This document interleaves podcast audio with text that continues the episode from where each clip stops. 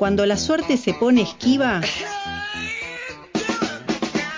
barajar y dar de nuevo, y dar de nuevo.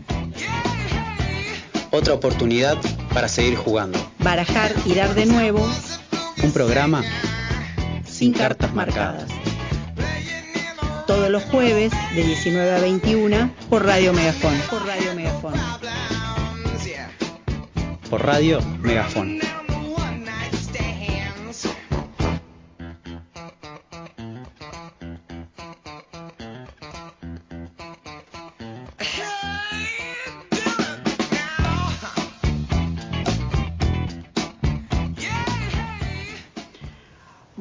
Tardes a todos y a todas, bienvenidos a este, este nuevo programa de Barajar y Dar de Nuevo después de una semana de pausa eh, justificadísima. Eh, así que acá estamos de nuevo. ¿Cómo les va, compañeros? Muy bien, la verdad que... Un silencio. Ah. Es, es el silencio que, que por- porque eh, el jueves es un día complicado Sí. para, sí. para arrancar, eh, para en realidad para terminar la semana, ¿no? Pero a veces yo creo que es, puede ser un día muy relajado y a veces un día muy cargado. Hoy es un día muy cargado. Y el, Sí. y el anterior ah, también fue así. Sí, ¿no? venimos fuerte. Eh, la frase, hola Gena, ¿cómo estás? Vamos a saludar. Eh, la frase de Gena fue muy oportuna, me parece. Eh, arrancó el año. Es como... Ah, Lo, sen- mierda. lo sentí de esa manera. Yo también lo sentí de esa manera este año. Este, este año. Uf. Eh, vamos, vamos, vamos. Eh, esta semana fue muy, muy pesada. Muy Yo ya estaría necesitando vacaciones. Otra vez. Sí, Por pasa favor. que no... O quien dice China se pone ahí y un nuevo virus. Ah. Eh, no, no, no. Ojalá que no. Eh, ojalá pe- que no. Porque hay que trabajar igual. Lo que pasa es que en la virtualidad. Sí, aparte no ya está está todo tan- recontra aceitado y Sí. seguramente nos van a cagar de vuelta Sí, y, ahí va a empezar otra vez. Vamos a trabajar el doble El de horas, sí. todo ese Es- tipo de cosas. no, no. No, no sé si estaría sí. bueno, ¿no? por eso, por eso este Ah. momento está bueno para, para relajar sí, y sí, sí, demás. Vamos a tener un programa lindo, eh, desacostumbrado quizá del formato habitual, pero bueno, vamos a tratar de relajar y disfrutarlo, ¿no? Sí, Como sí, siempre. sí. igual. Empezar ahora un poquito tranqui, charlar, distender, hacer catarsis eh, y demás, y después ya aproximarnos al tema de hoy, eh, que vamos a, a- bueno, tenemos una entrevista, tenemos consignas eh, y demás para este programa especial que lo designamos, bueno, una semana después del 24 de marzo, eh, el Día por la Memoria, Verdad y Justicia. Eh, que bueno, como dijimos al principio, no estuvimos el jueves eh, que pasó porque bueno, decidimos eh, en conjunto de ir a la marcha, eh, movilizar, porque bueno, nada, después de varios, dos años de no movilizar, eh, era necesario, lo sentíamos así, entonces dijimos en conjunto, vamos a la marcha, eh, aunque un integrante de nuestro grupo no fue. No, Yo no quiero decir nada, aunque ya se quemó solo. Y salgo, salgo a dar la cara, doy la cara, doy la cara. No, eh, estaba, me sentía muy mal y no pudiera marchar. Para mí fue un bajón. Es un bajón porque realmente después de eso, después de dos años, eh, poder de vuelta ir a marchar. Y, y el otro día hablamos, es la marcha, La ¿no? marcha. O dentro de, hay otras también, hay otras muy importantes, pero creo que es como una de las marchas más convocantes y de repente no poder ir porque te sentís mal. eh, te- Bajón. no, y eso sí. Bajón. bueno, Eh, eh, sería como para una consigna, ¿no? ¿A dónde no fuiste porque te sentiste Sí. mal y después te querías matar? ¿qué pasó que no fuiste? ¿Qué pasó que no fuiste? Eh, sí, o, o llevarlo a otro extremo, no sé, querías ir a ver un recital y, y no sé, y era algo soñado y, y te desmayaste. o, o no sé, te bajó la presión o algo así, no sé, ¿sabes A mí qué? una vez me pasó A que ver. vino Fito Páez y Charlie García y tenía entrada VIP No. y me iba justo de viaje egresado. No. ¡Qué dilema! Y me de viaje egresado. Y, Y sí. y sí, Y sí. todo pago. De última, sí, sí, es un montón. es un montón, no Sí, ir. sí. De última, bueno, ahí tendrías que haber hecho un- una organización, decir, bueno, che, me voy, ¿a dónde te fuiste de viaje sábado? A Camboriú. Ah, Ah, no, bueno, era sí, era muy Si difícil. era Che, Córdoba, te claro, me voy en auto. día. No, fui a la, fui la así. prueba de sonido, pero no aparecieron. Vi la Ah. banda, No, todo, pero no aparecieron. qué garrón. Y, y esa misma noche saliste de viaje. Y ese mismo día se me fui. Bueno, a mí me pasó, ay, me hiciste acordar, un recital eh, compré las entradas con mi, mi hermano y mi hermana para ir los tres a la cancha de River a ver Eric Clapton. Uh, Y de hecho la última vez que vino, porque no vino más, y mm, no pude ir porque estaba trabajando con colmenas acá en la zona de... de un garrón. En la zona de Manzana, Villa Manzana y demás. ¿Apicultura? Apicultura, soy apicultor, señor, desde los 16 años. Eh, tengo curso y todo, gracias. Eh, Títulos. Títulos. Licenciado en casi todo. Eh, eh, sí, trabajé mucho tiempo en la apicultura y eh, esa vez me tocó venir acá y bueno, en realidad estaba planeado para volver, llegar, subirme al auto e irme a Buenos Aires. Se atrasó porque tuvimos que hacer un traslado de colmenas que no estaba previsto Me encanta la y bueno, perdí el recital. Traslado de colmena. Sí, tal Pues- cual. Es No, pensé que ibas a decir que te habían picado las abejas, habías No, tenido un no, accidente no. con eso y dije... más allá de eso, Claro. me picaron, pero más allá de eso iba a ir igual, hinchado. Habías desaprobado el todo. curso, por eso te picaron las abejas. ¿no? Eh, no, tenía muy malos trajes. Eh, y, y también. O sea, el Sí. gremio de apicultores, ¿qué onda? no existe. Bien, Ah, gracias. hay que armarlo. Eh, bueno, eh, llamado a, a la Sociedad de Apicultores de Argentina para formar ahí un gremio para la, la gente trabajadora de la apicultura. Eh, sí, sí, no, no existe eso. no. Sinceramente no existe y la gran mayoría está totalmente precarizado. Los trajes y demás, siempre es así. Eh, pero bueno, eso siempre, a mí me, me ha pasado eso, esta historia es, es verídica. Me dolió mucho en el alma no poder haber ido a ver a Eric Clapton. Hoy no sé si estoy tan de acuerdo con Eric Clapton, pero bueno, no importa. Bueno, Eh, en ese en ese momento- momento era como, bueno, ir a ver Eric Clapton. Eh, no sé, ¿vos tenés alguna historia, Pau, de no poder haber ido a algún lugar? No, que me acuerde ahora no. Bueno, pensalo. Lo voy a pensar. Bien. Consigna. Eh, consigna. A nuestros oyentes, ¿alguna vez le pasó que eh, no hayan podido ir a algún lugar eh, porque, no sé, le pasó como a mí que tenía otra cosa y le cambiaron los planes y no pudieron ir? Eh, les pasó como a Nico que se sentía mal y no pudo ir a la marcha. Eh, XXX eh, le puede haber pasado cualquier cosa. Bueno, nos cuentan en nuestro chat en YouTube, eh, nos cuentan ahí qué les pasó que no los dejó ir a algún evento programado muy importante para ustedes. Bueno, Pero bueno, nosotros fuimos y 15 cuadras de personas también fueron, digamos. Sí. La verdad que fue una marcha multitudinaria estuvo buenísimo, Nico. que dejó como, como decíamos, mucho, muchos ecos, muchas cosas para, para pensar. Eh, así que de eso se trata este programa. Eh, quizás no vamos a revisar tanto hechos históricos así como puntuales, Sí. sino la idea es un poco reflexionar acerca de, de algunas otras cuestiones, ¿no? Para eso tenemos una, una entrevista que ahí ya llegó nuestro, nuestro invitado. Ahí va. Eh, vamos, a, vamos a estar hablando acerca de cómo se enseña a los niños, niñas, jóvenes, adolescentes, la historia reciente, ¿no? La dictadura, Malvinas, esos temas. Eh, y después tenemos un bloque de audios eh, de gente contando cómo fue su experiencia en la marcha, algunos audios históricos, mu- mucha música. Eh, un- una de las cosas de la este, característica de la dictadura fue la quema de libros ¿no? y la prohibición de canciones. Eh, hemos traído una- unas versiones de canciones este, que han sido prohibidas por la dictadura. Hay dos discos editados de canciones prohibidas, versiones, digamos, nuevas. Claro. Eh, así que hicimos una selección de eso y vamos a estar escuchando esa música eh, para que nos acompañe. Bien. Y que podríamos ahora escuchar una canción. Dale, vamos a Este, escuchar un temita y empezamos con y la empezamos entrevista. con la entrevista. Dale. ¿Sí?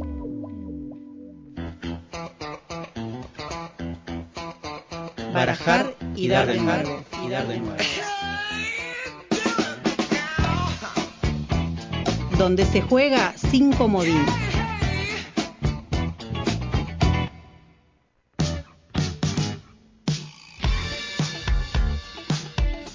Barajar y dar de nuevo. Y barajar y dar de nuevo. Buscando la tercer cara de la moneda.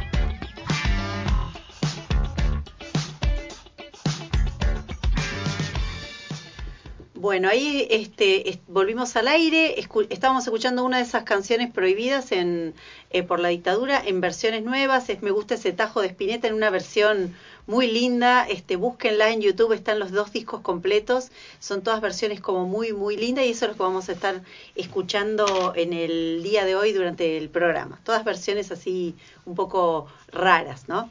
Bueno, y ya que estamos con, con nuestro invitado, este, estamos eh, hoy con Diego Arangue. Diego es profesor en historia, es especialista en didáctica de las ciencias sociales, es este profe que trabaja en formación docente y lo invitamos para ver si podemos eh, conversar acerca de esto que decíamos antes, cómo hechos como la dictadura, Malvinas de nuestra historia reciente, que son duros y difíciles, se enseña a los niños este, y niñas y a los adolescentes, ¿no? Además pensando que son hechos ya lejanos para ellos, ¿no? Para ellas. Así que, bueno, bienvenido, Diego. Hola, buenas, gracias, gracias por invitarme.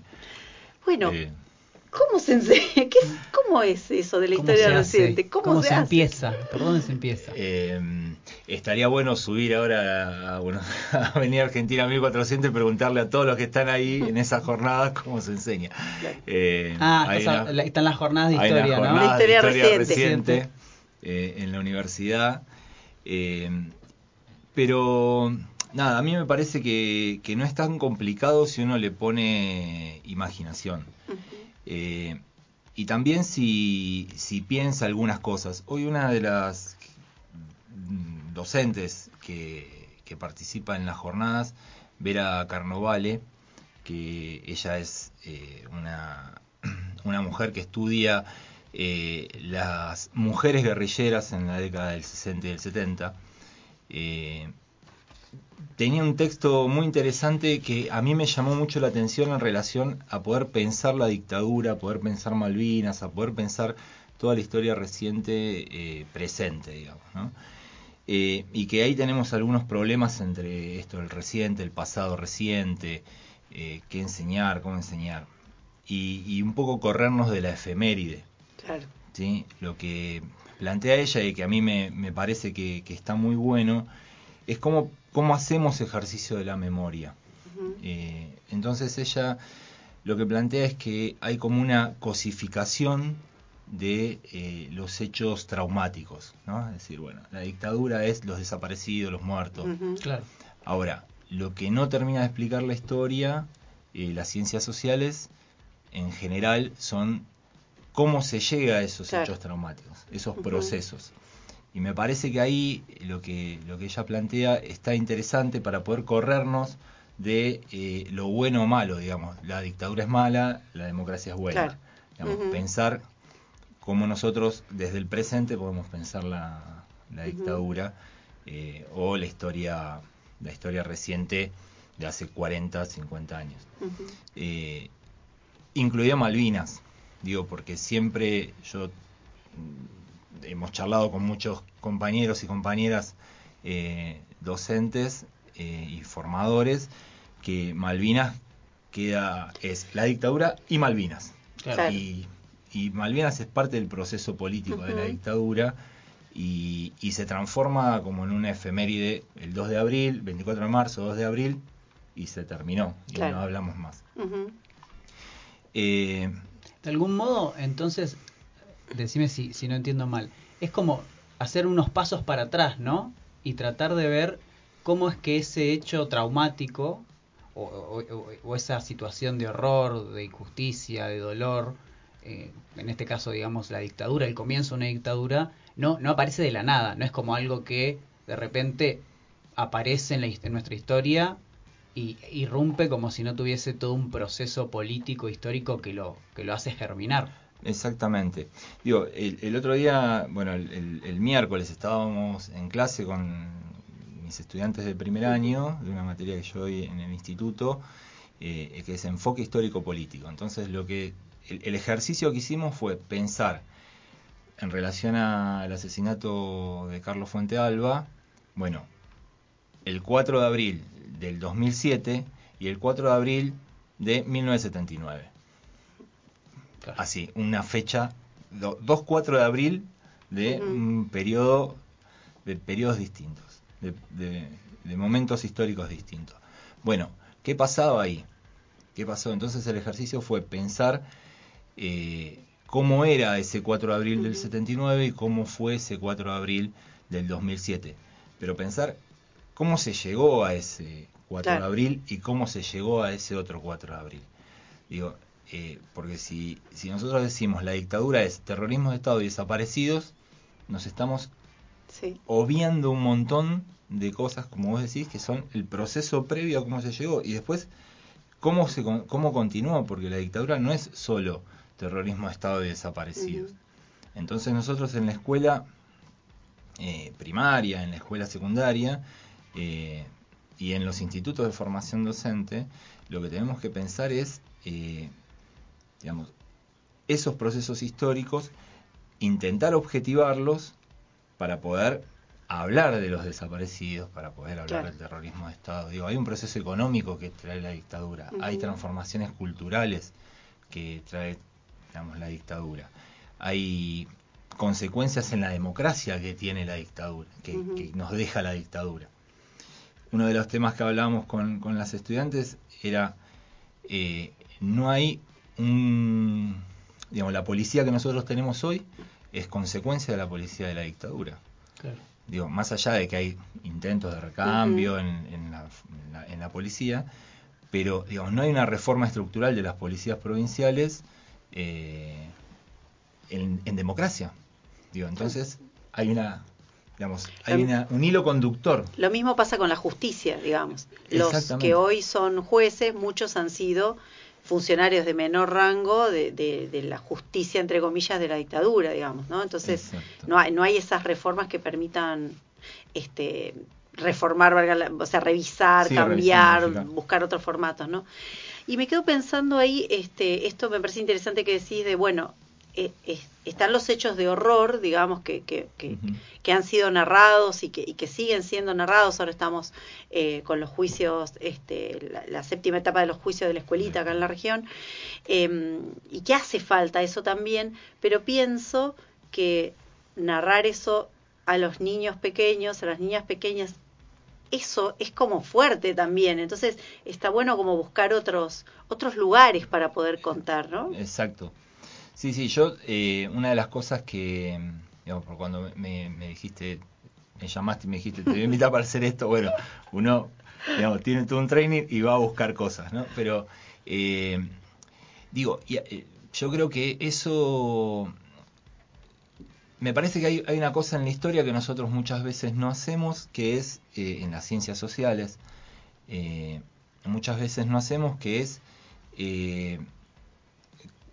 comparativas de, de, de momentos, ¿no? Entonces, por ejemplo, ellos, a- es cierto, a un, a un, a un niño en, en la escuela primaria, en primer ciclo y segundo ciclo, es difícil de hablarle de los desaparecidos. Quizás en tercer ciclo, que es sexto y séptimo grado, bueno, se, Se- puede Sí. se puede entrar por ahí, por otro lado, pero para llegar a, a ver qué pasó. Digo, me parece que hay que buscar cosas del presente Claro. para poder pensar el, el pasado.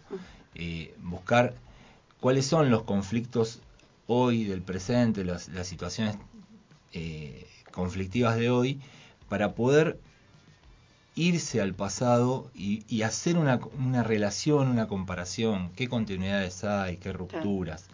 Eh, Claro, de alguna manera eso hace que el contenido que vos estás transmitiendo sea significativo Claro, pa- para, para esa persona. Y, y- y- y yo, por ejemplo, me, me acuerdo mucho de que yo eh, en la primaria, creo, sex- sexto, séptimo, eh, me hicieron leer un libro que se llamaba Cruzar la Noche.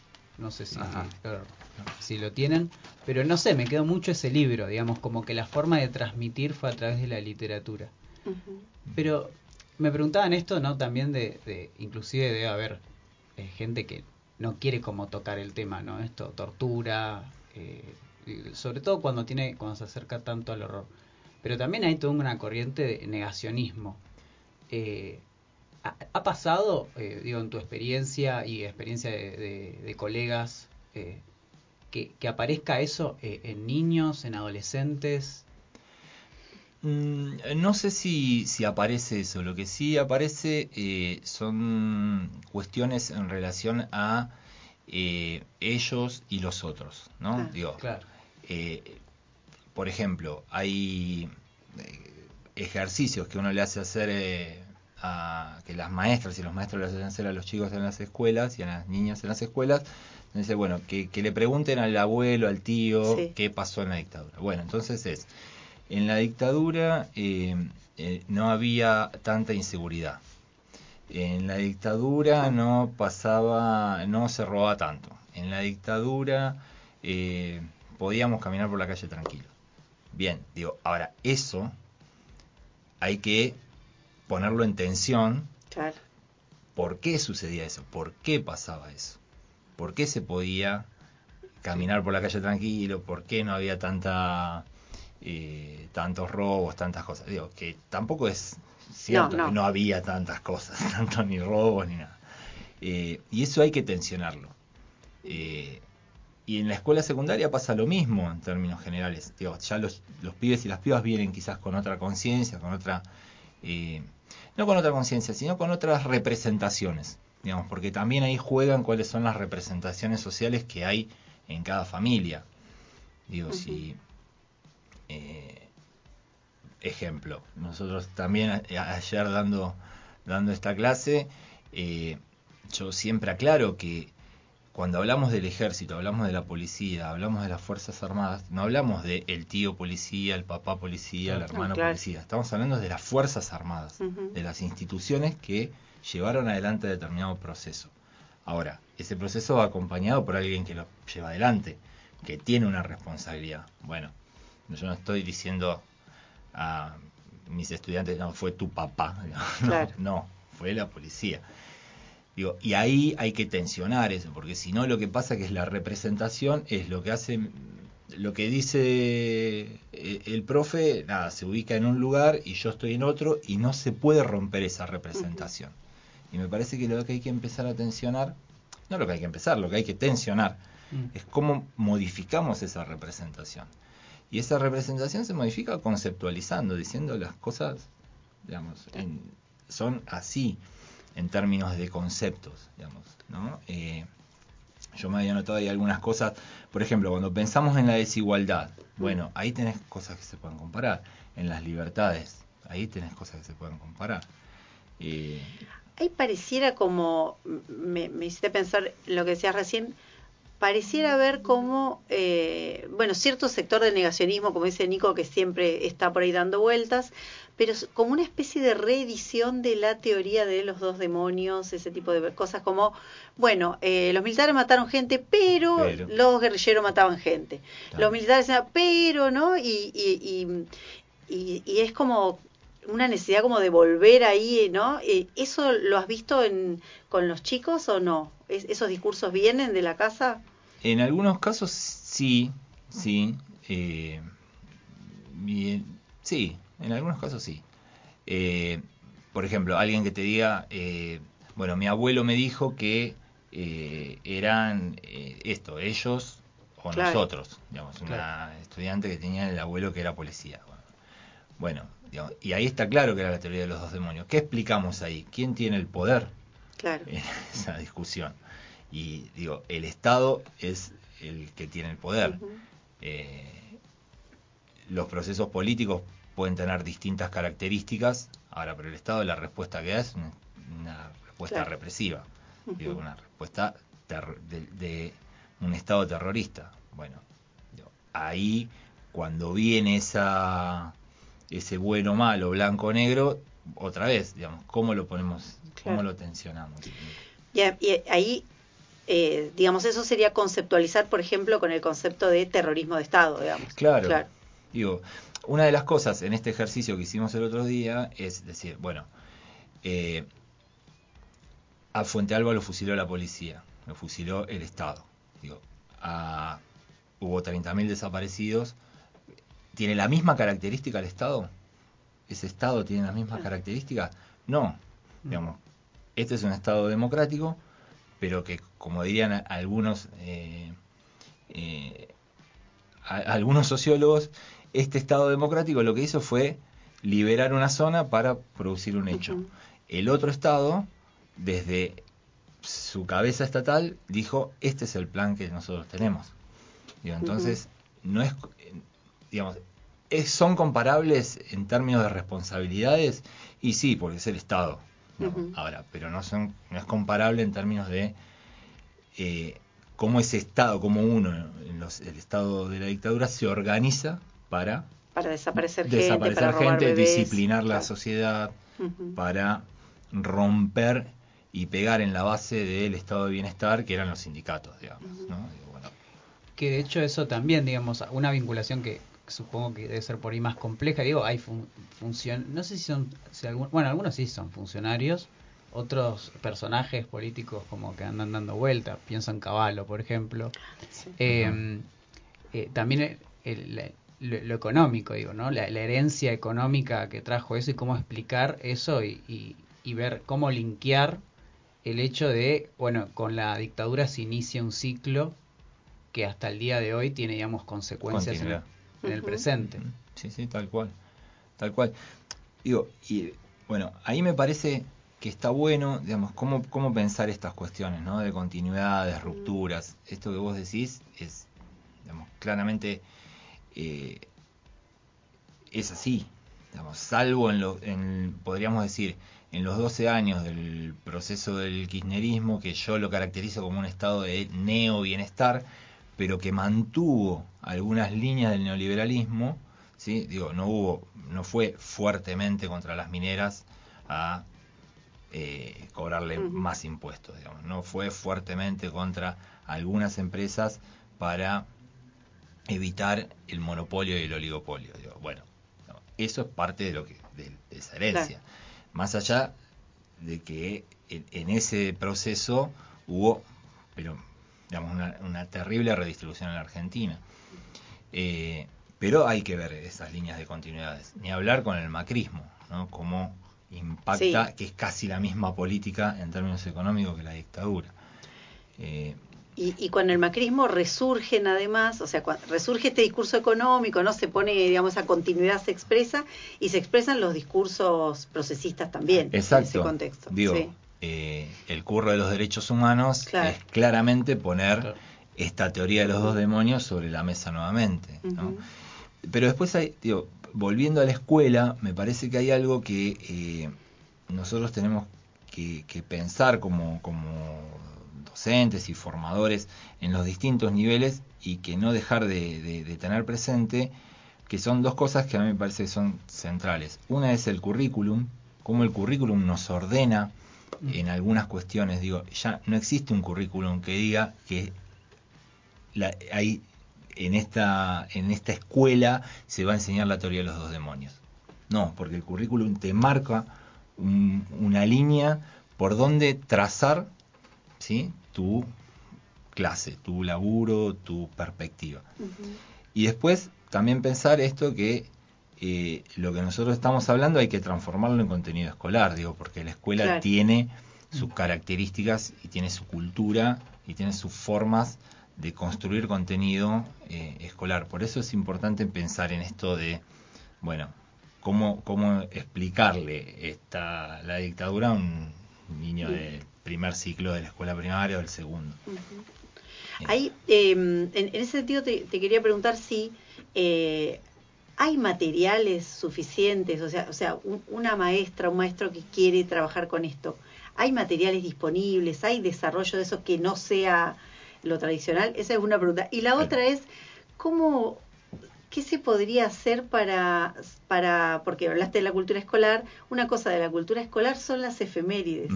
¿Cómo se puede romper o, o retrabajar para que las cosas no queden como hechos aislados? No sé si, si les ha pasado a todos acá que, viste que era, el 25 de mayo era un acto, luego el 9 de julio, luego todos unos hechos inconexos que quedan como Claro. abrochados a un, a un momento, aparte si te tocó disfrazarte de, no si te tocó hacer de Belgrano, o sea, de la, de la señora de la mazamorra, o sea, Claro.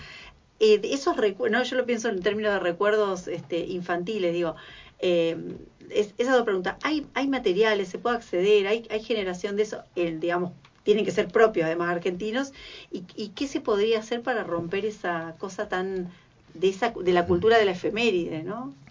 Sí, Eh, materiales hay. Hay, por ejemplo, yo una- un lugar que recomiendo mucho es eh, educ.ar. Digamos, ese lugar hay materiales para, digamos, para todos los niveles eh, y, y para todas las disciplinas. Eh, después hay otra cosa que me parece que hace al trabajo docente, que es también poder pensar y construir los propios materiales. Porque muchas veces lo que hacemos es, eh, vamos al manual, digo, hay, ma- hay, hay cosas que son muy interesantes. Eh, el Ministerio de Educación de la Nación, durante, cuando estaba Sileoni, me parece, de ministro, no sé si Sileoni o Filmus, sacaron una colección que era Pensar Malvinas. Pensar la dictadura y Pensar el Holocausto. Eso es buenísimo, es buenísimo. Yo creo que de los materiales eh, eh, son una de las- uno de los mejores materiales, se pueden bajar de, de la web, están en PDF, Son gratuitos, sí. son gratuitos. Eh, el Estado ahí se puso a producir. Pero después también me parece que es como nosotros y nosotras como maestros, maestros, profesores y profesoras construimos nuestros materiales que nos permitan eh, desarrollar nuestra idea en la clase. Porque si no, la del manual es la idea de otro, puesta en un manual y que nosotros la, la reproducimos. Hoy leía algo en relación a la identidad, en, en- eh, en esta pregunta que vos me haces, de los materiales, y hay un material, una, un ejercicio clásico que es el DNI, entonces ponemos el nombre, ponemos la huella digital y nos dibujamos nosotros como nos vemos. Y eso, digamos, se pueden hacer otras cosas en relación a la identidad. Digo, porque, nada, no, la identidad no es el DNI. Claro. Sí, sí, sí. Acá habría que, eh, sea, y, por ejemplo, interesante cruzarlo con una perspectiva intercultural, por ejemplo. Claro, claro. Ujú. Eh, y después, la, la otra pregunta que vos me haces en relación a las efemérides, efemérides, a mí me parece que lo que hay que trabajar son ejes problemáticos durante el año. Claro. Y eso te permite hilvanar Claro. el, por ejemplo, el problema del trabajo. Entonces te permite hilvanar el 25 de mayo, el 24, bueno, el 24 de marzo, vamos en orden, 24 de marzo, 2 de abril, 25 de mayo, y así te permite hilvanar Claro. eh, todo, digamos, procesos históricos distintos en relación a un eje. digamos, ¿no? La educación, bueno, eso te permite. Claro. Y vas trabajando en, en las fechas ese eje, Claro. y no el acto. No. Y que el acto pueda existir Puede igual, existir digamos, tal igual cual. y la gente se siga disfrazando de Massa Claro. Morrera y todo lo sí, demás. a mí de pero negro no me llamaban nunca, pero... a mí de dama antigua no me llamaron nunca, Claro. quiero decir. Yo no quería nunca actuar. ¿Por qué no No querías sé, actuar? me negaba, no me gustaba. La verdad que eh, exactamente por qué era, no sé, supongo que tenía vergüenza. Puede ser. sí. Así que bueno. Y, mm, eh, ¿y con los adolescentes? Eh, con los adolescentes está... No, no voy a decir que, que, que es más fácil, no, nada es fácil. Eh, No. en, en la educación nada es fácil. Eh, pero sí, eh, es- digamos, eh, hay los pies y los pies son como más receptivos en un montón de cosas. Digo, si uno le, le pone... A ver, nosotros en la región eh, tenemos mucha gente que se ha dedicado a estudiar eh, la dictadura. ¿no? Pablo Escatiza es uno de ellos, laburó sobre los juicios, hay mucha producción académica. Entonces, y, porque tam- y, y también hay muchos sitios a los cuales nosotros cual. podemos llevar a los adolescentes y a las infancias. ¿no? Digo, entonces, eso nos permite poder pensar una, una forma de trabajar que está vinculado al testimonio, que está vinculado a una salida educativa. Digo, la escuela no es solamente eh, el aula, digamos. Uno construye la escuela donde intenta dar su clase. Eh, entonces, si uno piensa en, eh, no sé, digo, un profe de cualquier escuela de Neuquén, incluida la que voy a nombrar, incluida el San Martín, puede dar la clase en la puerta del San Martín, donde están todas las baldosas de los compañeros desaparecidos. ¿sí? y su clase en relación a, a ese hecho va a girar en torno a por qué están esas baldosas, digo yo lo estoy pensando, ¿no? ¿por qué están esas baldosas ahí? ¿Qué pasó? ¿Quiénes son? ¿Quiénes, ¿Quiénes fueron esas personas? ¿Qué hicieron? ¿Dónde vivieron? Eh, las casas de, esa, de esos compañeros y compañeras no, o donde vivieron ellos y ellas no tienen ninguna placa, nada. Digo, me parece que hay que también gestionar esas cosas. Es decir, bueno, eh, empezar a, a, pensar en términos históricos para construir memoria que también a nosotros nos permita seguir eh, abonando, abonando con, con las adolescencias. Eh, me parece que son mucho más receptivos, digo, yo soy como vos, no fui a la marcha el, el otro día. no te vamos a preguntar cómo fue marchar No después de dos años. No seré juzgado, no seremos juzgados. Eh, La historia los absolverá, dijo Fidel. dijo Fidel.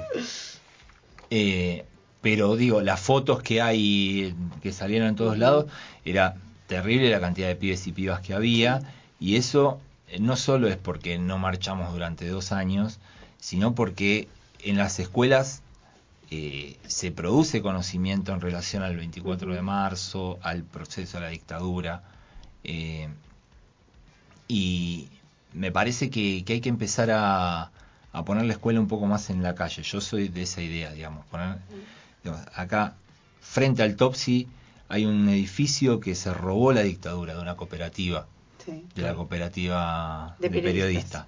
Hay un sitio de la memoria. Digo, ¿Por qué no dar una clase ahí? Digo, dar una clase ahí, explicar qué pasó. Que eso, que ese, esa cooperativa de periodistas ahí tenía un cine, un teatro y, edif- y el edificio era para los periodistas de la zona en ese momento. Digo, y ahí se puede armar otras, te puedes cruzar al San Martín, te puedes hacer un montón de cosas. Eh, y eso a los pibes y a las pibas les encanta. Digo, ¿qué más que no estar dentro de la escuela? Del edificio. Del Salir un edificio, salir un rato. Sí, sí. Eh, digo, la experiencia de llevarlos a los juicios y cuando las, las madres y los, los testigos de los juicios le daban las charlas en las aulas de la universidad, fue maravillosa. Los pibes iban, y las pibas iban a montones. Hace como que la historia esté viva, ¿no? No, claro, digo, porque ahí vuelvo a lo que decía Vera Carnovale.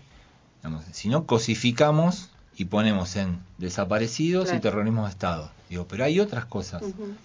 Digo, hay, eh, hay otras posibilidades de, de elaborar, digamos.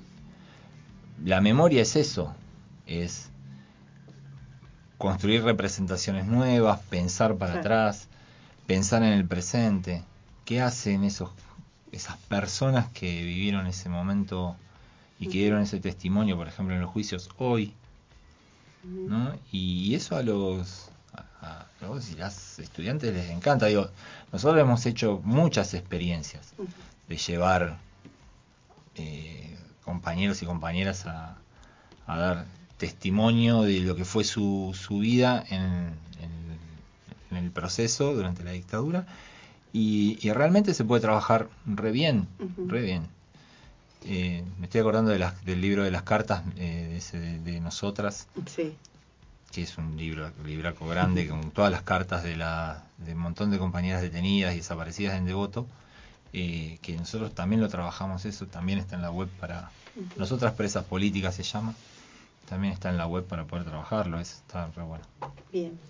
Sí, Bueno. quizá, quizá el día, perdón, Sí, sí. eh, quizá el día que, que en una marcha eh, veamos que no hay tanta gente joven, será un día que tengamos que decir qué está pasando, ¿no? Pero por ahora, por suerte, eh, la marcha sigue siendo muy multigeneracional y eso, eso nos da muchas Sí. esperanzas. Sí, sí, Sí, totalmente. sí, sí, tal cual. Sí.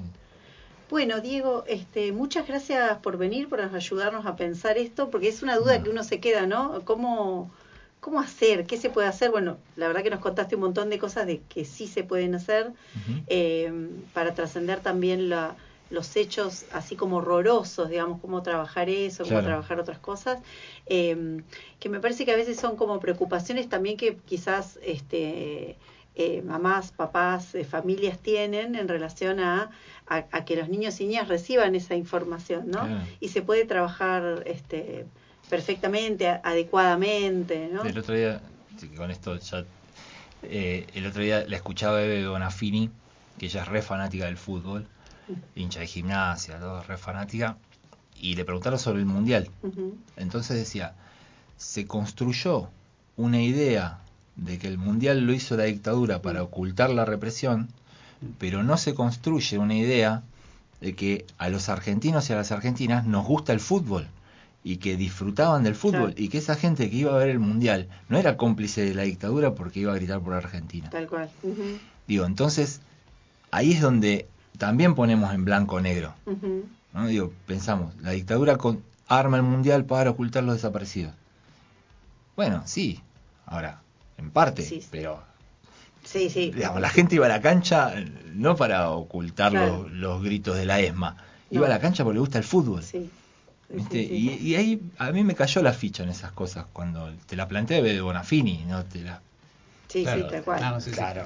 Tiene, tiene autoridad para tiene hacerlo. autoridad para plantearte eso, ¿viste? Ahí decir, bueno, en el blanco negro Sí. hay que buscar otras formas de enseñar estas cosas. Está, bien, bien.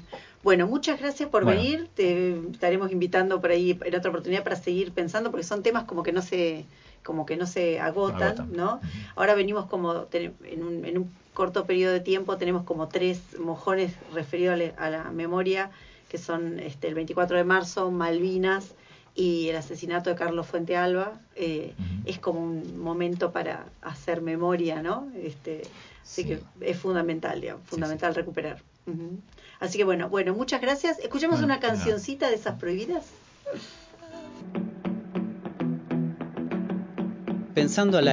Pensando al aire. Ideas que te dan un respiro.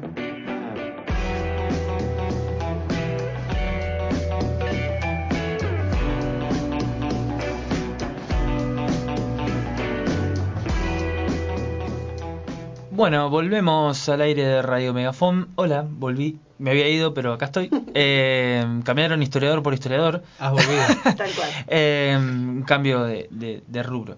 Bien, ahora vamos a comentar un poco lo que eh, las percepciones ¿no? de lo que fue la marcha acá en, en Neuquén el día jueves. Eh, personalmente me pasó de, bueno, nada, eh, volver otra vez a mm, caminar a, a- a la marcha, porque todo, o sea, yo lo tomo así, no sé, el 24 de marzo como que atraviesa, no solamente, es como de que te levantás y, y ya directamente sabes que es 24 de marzo y eh, o mirás eh, un diario o bueno eh, o le o escuchás la radio o mirás un canal de televisión eh, o estás en YouTube y te sale alguna canción o, o lo que sea y todo o sea yo siempre lo vivo con una emocionalidad Sí. bastante alta eh, lloro varias veces por día eh, el 24 de marzo eh, mirando algún video o lo que sea, es como que, bueno, todo el tiempo está bastante atravesado con respecto a eso. Eh, este año me tocó, por ejemplo, preparar el acto en el colegio en el que trabajo. Eh, entonces, como que, bueno, era todo el tiempo pensar, pensar, pensar, Mm. pensar eh, con respecto a, a, bueno, cómo, cómo pensar la dictadura, cómo pensar el 24, cómo pensarme dentro de la escuela ahora, eh, cómo pensarme en, en el momento en el que entendí ese día, el Claro. momento en, hasta eso, este, este 24 de marzo Sí. nos atravesó con Barbie, con mi compañera, que nos atravesó y decir, che, ¿y cuándo, te, cuándo fue la primera vez que te diste cuenta que el 24 de marzo había pasado algo? Que, que realmente había algo que hay que, que pensar. Eh, y em, acordando y haciendo memoria, porque en el colegio me tocó por primera vez eh, preparar un acto y me lo encomendaron a mí. Claro. 18 años, presidente del centro de estudiantes. Apa. Eh, sí. eh, y bueno, agarramos, hicimos una charla. eh, traje a un historiador de la Universidad del Sur.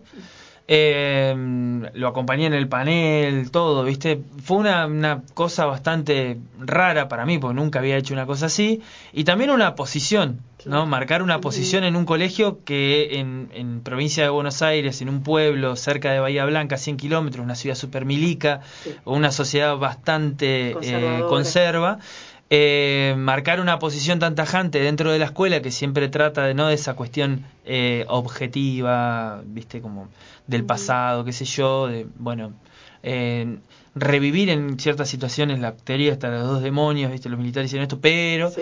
eh, bueno, ante esa situación presentamos un acto y, y todo eso rememoré este 24, o sea, eh, una locura. Para mí fue muy fuerte eh, hasta llegar a la marcha. Después la marcha en sí, bueno, marché con Pau. Eh, sorprendente la cantidad de gente, me sorprendió para bien. Eh, el conflicto el conflicto de entre dos diferentes corrientes en una esquina a ver quién entraba primero también fue de mi atención Sí, sí. Eh, bastante interesante una movilización muy grande que querían uno entrar primero que el otro y quién entra primero quién va después me da mucha risa eso, así que bueno, estuve entretenido un rato con eso.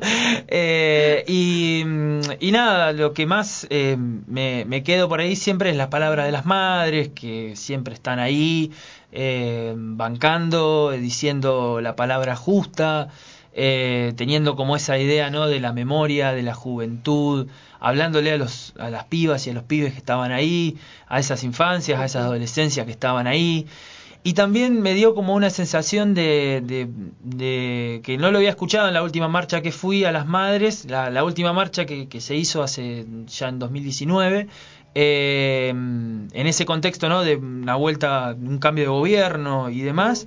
eh, lo había notado como más eh, plantadas a las madres, una situación más de, bueno, venimos otra vez a reivindicar porque los últimos cuatro años se puso en tensión, ta, ta, ta, ta.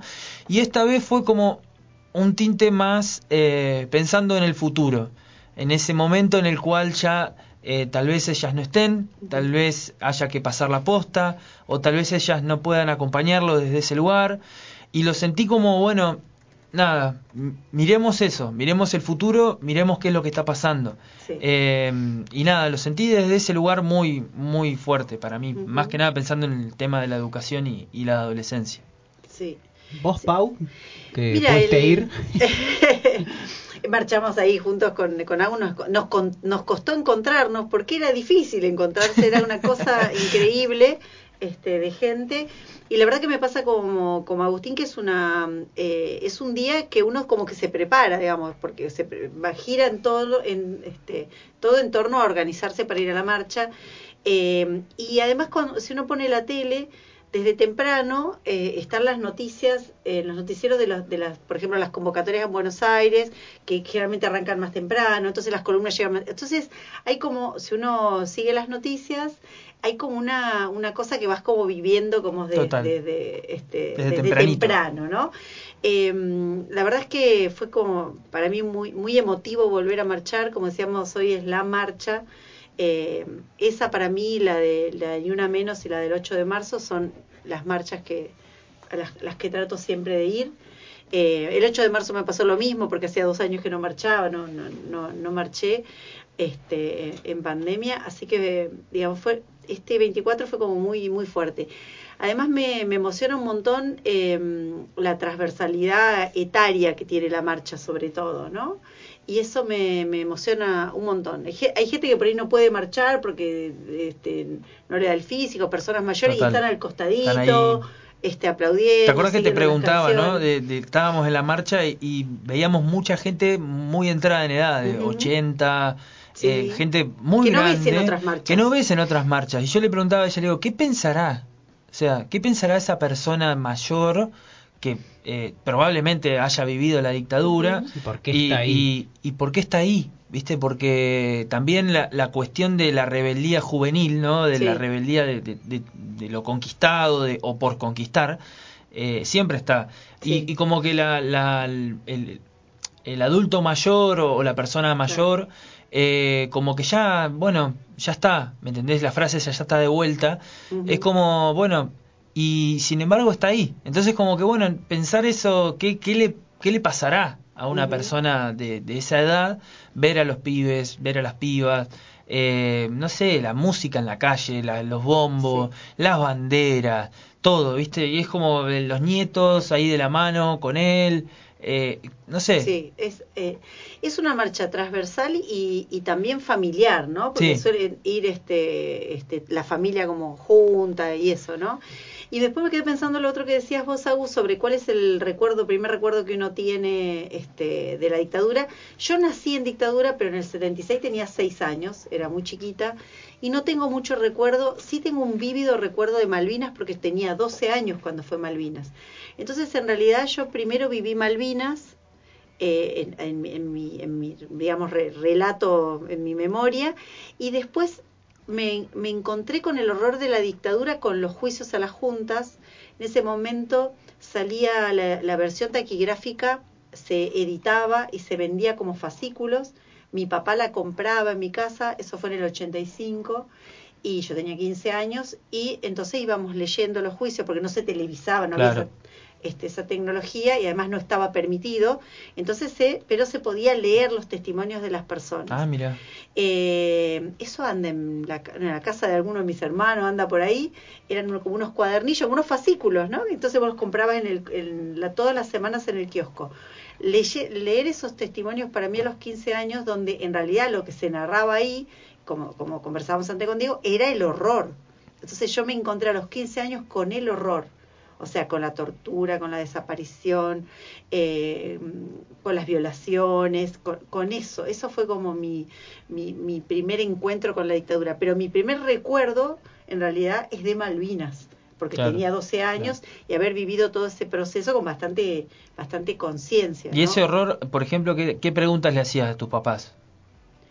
No, era, eh, no creo, creo que no, no sé si lo hablaba familiarmente. Eh, me quedo pensando que, que había algo en eso de comprar con mi papá y poner a disposición, era para que nos diéramos por enterados Claro. de eso, Claro. pero no sé si lo conversábamos ahí en casa, creo yo que no. Tampoco en- tanto en la escuela, ¿eh? Claro. sí fue posterior, después cuando empecé la facultad, ahí sí eh, me encontré con actividades en las que se hablaba de eso, digamos. Claro. Eh, en, en todos los 80, digamos, yo hice la, la secundaria entre el 83, con la vuelta de la democracia, hasta el 87, ahí estaba muy fuertemente la teoría de los dos demonios. Claro. Y el, algo habrán hecho. Eso estaba súper instalado ahí. Entonces, eh, eh, no, no había actividades en la escuela, nada. Yo me encontré con eso después en la vida Claro. este, universitaria. ¿no? Claro. Sí, eh, o sea, el, i- igualmente, ponele, eh, ¿cómo vos te acordás, por ejemplo, de esos juicios eh, que salían el, el, el- el reporte? ¿Mucho tiempo? ¿Fue muy largo? Eh, y va- varios meses, sí, sí, sí, sí. Por lo menos que llegaban todos los y, fascículos todas las claro, semanas. y ante eso, por ejemplo, medios eh, en general, eh, ¿sacaban noticias de cómo iban los juicios o no se sabía nada? No, no tengo, creo yo que no, pero no tengo mucho recuerdo. Claro. Además, yo vivía en Plaza Winkle, un canal de televisión que transmitía, Canal 7 de Neuquén, desde Claro. las 12 del mediodía hasta las, eh, no sé, eh, 12 de la noche, una cosa así, con dos noticieros, como Claro, ahora, no, no- digamos. no existía el reality de Comodoro Pi como por ejemplo ahora no, o eso nada eso. existía, nada, nada. Eh, No, no, era claro. otra otra cosa más este eh, más más reducida. No tenía cable yo, porque yo vivía en un barrio donde no había cable. Este, había cable ya en Cutralcó, pero no había había una sola radio de FM. O sea, estoy Claro. siglo pasado literal, chicos, o sea, ustedes son muy jóvenes. Este, pero entonces la vivencia, si bien yo, por eso pensaba en esto de la memoria, ¿no? Si bien yo nací en el proceso, eh, me encontré después con eso, no, no, no digamos, este, Claro. tenía seis años cuando, cuando fue el golpe militar. No, tengo, no tengo recuerdo de, de nada de eso, digamos. Claro, sí, sí. Yo, yo estuve pensando eh, también justo lo mismo, ¿no? Que, que loco, ¿no? Esto pensar como ir a, a la fuente y, y en qué momento uno cae en eso, porque claramente hay un componente, de- de- o sea, digo, la tortura no, es, no es algo gratuito para un adolescente o un preadolescente que se Claro. entera que existe, Claro. ¿no? Que existe algo así y que pasó cerquita Sí. y demás. Y mm, bueno, antes comentaba que, que me, me hicieron leer un libro en la escuela en su momento, pero antes de eso yo estoy muy seguro que, que mi viejo me hablaba. Eh, bueno, él militó bastante, eh, digamos, en, en di- diferentes lugares y me acuerdo de eso, de relatos de él, me acuerdo de, de, de que, de contarme que donde él, él vivía en Buenos Aires y Claro. eh, de, de saber de, de compañeros o de un amigo de un amigo, viste, de, de cosas así, tener gente que desaparecía y no. Claro. eh, él era, lo agarró en la preadolescencia, adolescencia, por ahí. Pero bueno, ya ha marcado eso y bueno, me contaba y para mí era yo, o sea, al principio supongo que no lo entendí, después lo fui entendiendo, me acuerdo de ver muchos documentales, me acuerdo de una anécdota que él militaba en la FEDE porque me dijo, era lo único que había, me dijo, eh, no, no había otra cosa que la juventud com- comunista. Claro. Y, y de que había como una especie de folletín que había que, que, que tenía un protocolo por si te agarraban, Ah, que tenías Ah, que sí, doblarlo sí. y te, Te lo lo tenías, comías. tenías que comértelo. Sí. Y una vez se subió al bondi un, un policía y, y del susto ni eso pudo hacer. No pasó nada al final No, no, después, no. ¿no? Claro. Después, eh, otra cosa que me acuerdo, ¿viste? por eso digo, se me vienen muchas anécdotas de mi viejo contándome acerca de lo que fue, que creo que él estuvo en la plaza, bueno, vieron que, como a vos, Agus, quizás te acordás, no sé, eh, cuál es la fecha, cu- cuándo es la huelga, que, que se hace la huelga 30 general. de marzo, Ah. hicieron 40 Sí. años el otro día. Claro, eh, la huelga general, creo que él estuvo ahí. Es, es- es Ujú. en esa fecha, que después, una, una semana después, fue lo de Malvinas. Claro. Claro. En- y fue como muy loco, ¿no? Toda esa situación. Y, y, y re- él me, me contó que eh, en una de esas situaciones, eh, digamos, dentro de, de- de un grupo de estudiantes, se tuvo que tirar una boca de subte porque salió la caballería a, a cagar los Al zapatos. Sí. Entonces yo creo que entró por ahí, eh, digo, fue muy familiar también Sí. las Claro. relaciones. Mi abuelo compraba la revista Humor, a- se la compraba por, el kiosquero se la vendía por abajo del... La revista Humor llegaba a mi casa eh, también, sí. tenés razón. Y, y eso, estaba prohibido. Estaba prohibida la revista Humor. Sí.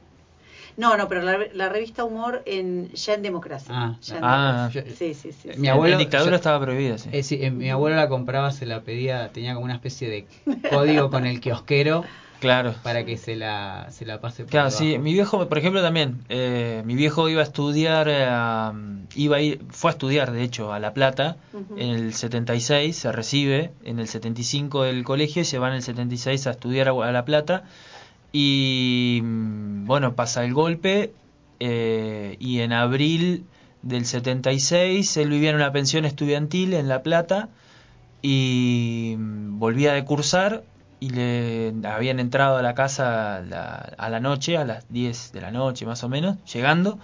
eh, le entraron y se llevaron a cuatro o cinco amigos que vivían ahí adentro de la pensión, eh, le dieron vuelta todo. eh, y bueno, se tuvo que volver a Villa Iris y no, no volvió a estudiar, nunca. De ahí no, o sea, dice, eso me cagó la vida básicamente, no, de no poder eh, seguir adelante en la El proyecto que tenía. el proyecto. O sea, eh, eh, es ese mensaje me quedó remarcado del, del eh, cómo arruina el futuro Sí. de un montón de gente, más allá de no de haber militado o no haber militado, la influencia de no poder hacer cosas que en plena democracia la hacemos sin ningún tipo de tapujo, sin nada, Tal cual. eh, y que tenemos aspiraciones en otros lugares o en otras cosas que en ese contexto no. Eso a mí me quedó regrabado, eh, de, de decir, bueno, eh, una pavada como irse a elegir el lugar para ir a estudiar e ir y volverse porque le- básicamente eh, el padre le dijo, che, tomate el primer tren que salga y volvete. Sí, sí. Eh, Está todo po- está todo podrido, podrido, sí. eh, volvete. Así que nada, se tomó el buque y se fue a, a, a Villa Iris de vuelta. Entonces como que bueno, nada, esa obturación de la posibilidad, la- el cortar un Sí. futuro, eh, nada, me quedó como re, re grabado eso en la adolescencia. En, en esto que, que decís de, de- de que tu contacto con esto fue a través de lo, de lo familiar y que tu papá te contaba del relato de personas conocidas y cercanas para él que habían desaparecido, a mí me pasó como lo contrario. Yo no, te- no tengo personas, ahora sí de grande he conocido personas que han estado detenidas desaparecidas, pero no, no familiares o amigos de mi familia, no. Pero el otro día me sentí como muy representada por un, por un flyer que circulaba que decía, ¿cuántos desaparecidos hay en tu familia? Decía, en mi familia hay 30.000 desaparecidos. Y yo me sentí súper identificada por eso porque hay algo que, que yo aprendí cuando empecé como a tomar conciencia de lo que había pasado, de que esto es algo que nos pasó a todos y a todas. O sea, nos pasó como, como, como sociedad y no es que le pasó a un grupo de gente. Y cuando tomé conciencia de eso, es como que yo siento que eso lo, lo fui como transportando a otras cosas, que es, eh, así como eso nos pasó a todas y a todas, como contrapartida, cuando alguien adquiere un derecho, cuando una minoría adquiere un derecho, todos adquirimos un derecho, digamos. Entonces, Claro. eh, como, como pensar, poder pensar en esa, en esa cosa como colectiva, ¿no? Eh, creo que lo aprendí o lo vivencié por primera vez ahí, ¿no? Eh, nos pasó a todos y a todas. Mi porque muchas veces me han interpelado en, en otros momentos históricos gente que dice, bueno, pero vos por qué marchás y tenés... No, no, yo no, no tengo ninguna persona desaparecida, pero Claro. siento como que sí, nos pasó a todos esto, ¿no? Sí. Digo, ¿Cómo lo sabés? ¿Viste? A mí me, a veces me preguntaron eso. ¿Y vos cómo sabes que eso pasó? Si vos no lo viviste.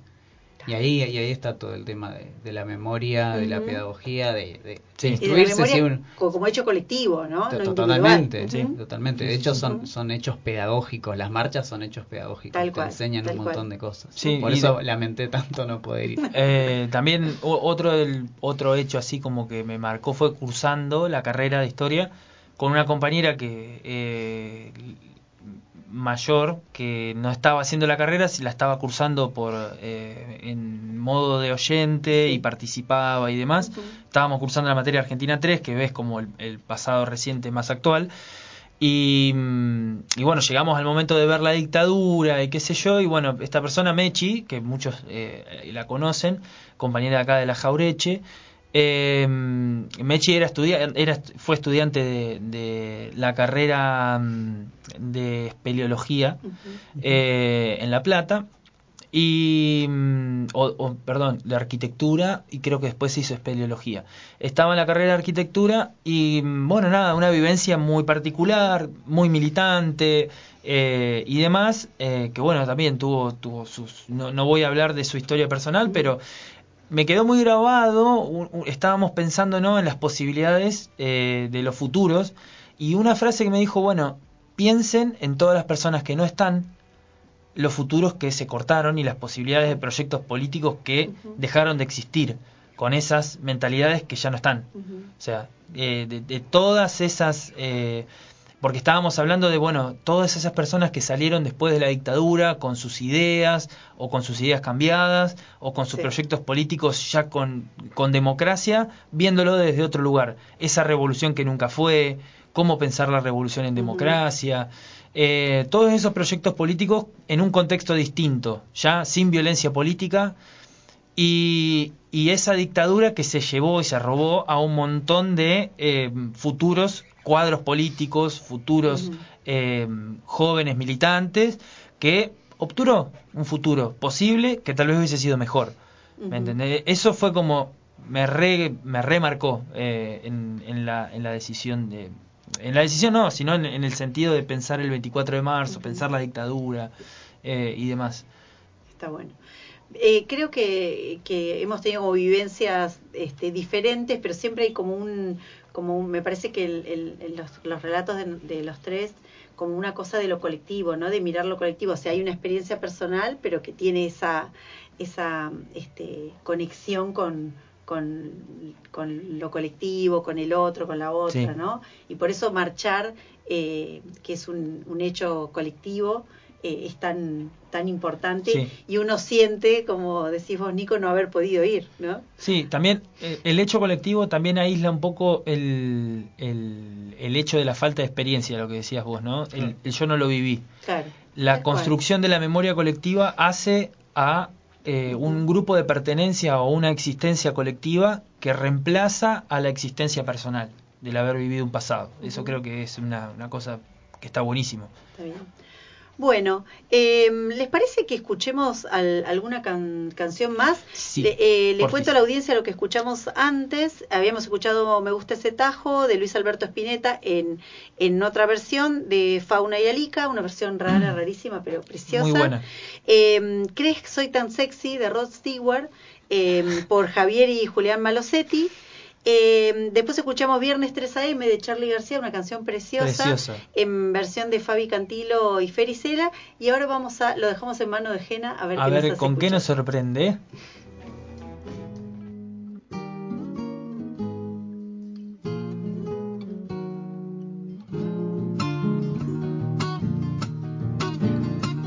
Estamos prisioneros carceleros, Estamos prisioneros, carceleros. Yo de estos torpes barrotes, vos del miedo. Yo de estos torpes barrotes, vos del miedo. ¿A dónde vas que no vienes? Conmigo a empujar la puerta. ¿A dónde vas que no vienes?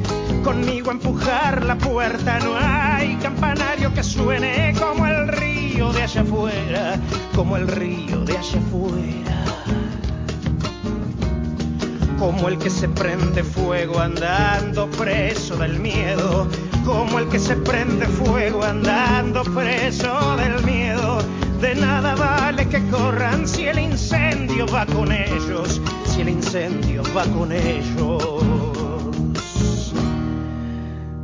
No sé. No recuerdo bien. ¿Qué quería el carcelero? Creo que una copla mía para aguantarse el silencio, para aguantarse el silencio.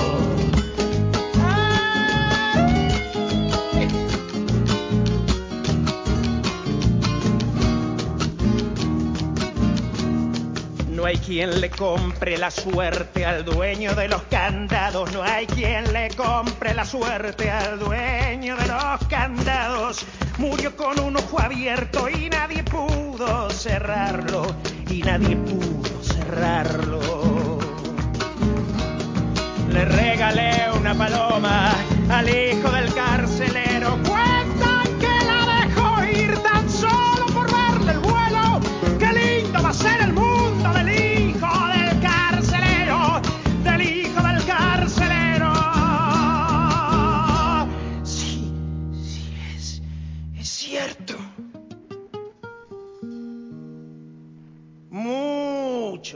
Cuando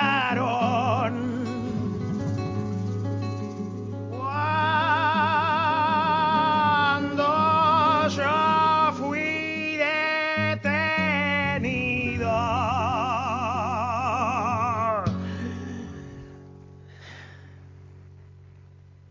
Vaya con la diferencia, yo preso ellos sometidos, yo preso ellos sometidos.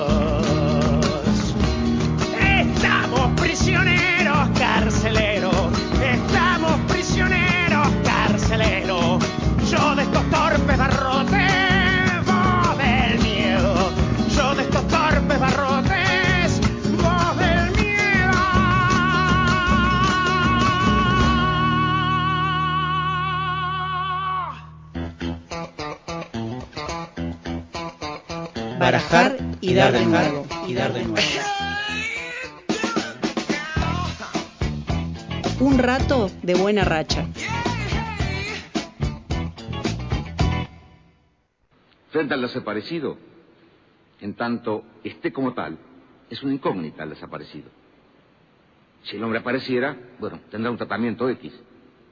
Y si la desaparición se convirtiera en certeza de su fallecimiento, tiene un tratamiento Z. Pero mientras sea desaparecido, no, no puede tener ningún tratamiento especial. Es una incógnita, es un desaparecido. No tiene entidad, no está. Ni muerto ni vivo, está desaparecido. ¿Viste? Jeremías Romero. Tremendo. Eh, escuchar a Videla. eh, Perdón, estaba hablando cuando, y volvimos al aire. no, no, pero yo estaba pensando en, Vide- en- en lo que significa escuchar Sí, tremendo. a Videla, ¿no? O sea, eh, un tipo que, que por suerte se lo pudo eh, enjuiciar, ¿no? Pero me llama a mí mucho la atención, eh, lo- o sea, esto de ni vivo ni muerto, el ni ni, ¿no? Sí, Eh, la falta de entidad. NN. Él, él, él dice, no tiene entidad. En filosofía, entidad es una palabra, eh, es- o sea, es un- una, una categoría rigurosa, técnica, es una palabra técnica. Y es como una como encuadrar a, a alguien como una especie de fantasma, ¿no? Claro. Que de hecho inaugura una categoría eh, Total, eh, nueva. En, en- di- digo, hay, hay como. Después se hizo como un rastreo de las categorías, creo que en, la- en la Alemania nazi aparecen Claro. y empiezan a aparecer. Pero el, el hecho de de, de, de- de- cómo configura el relato, lo voy a decir de una manera muy filosófica, pero cómo configura el relato de Videla de una manera ontológica, es decir, cómo le da, eh, cómo le dan en- entidad, cómo genera la realidad a partir de esto, una falta de, de Sí. entidad. De que no está vivo, no está muerto y de que, bueno, No está. no está. Por ende, es un desaparecido. No está. Es peor que, es peor que, o sea, no, no, no- no quiero decir que es peor, eh, porque realmente morir y, o ser asesinado es una tragedia, pero que le- el cuerpo no esté, es, Le, le está sacando vida con palabras.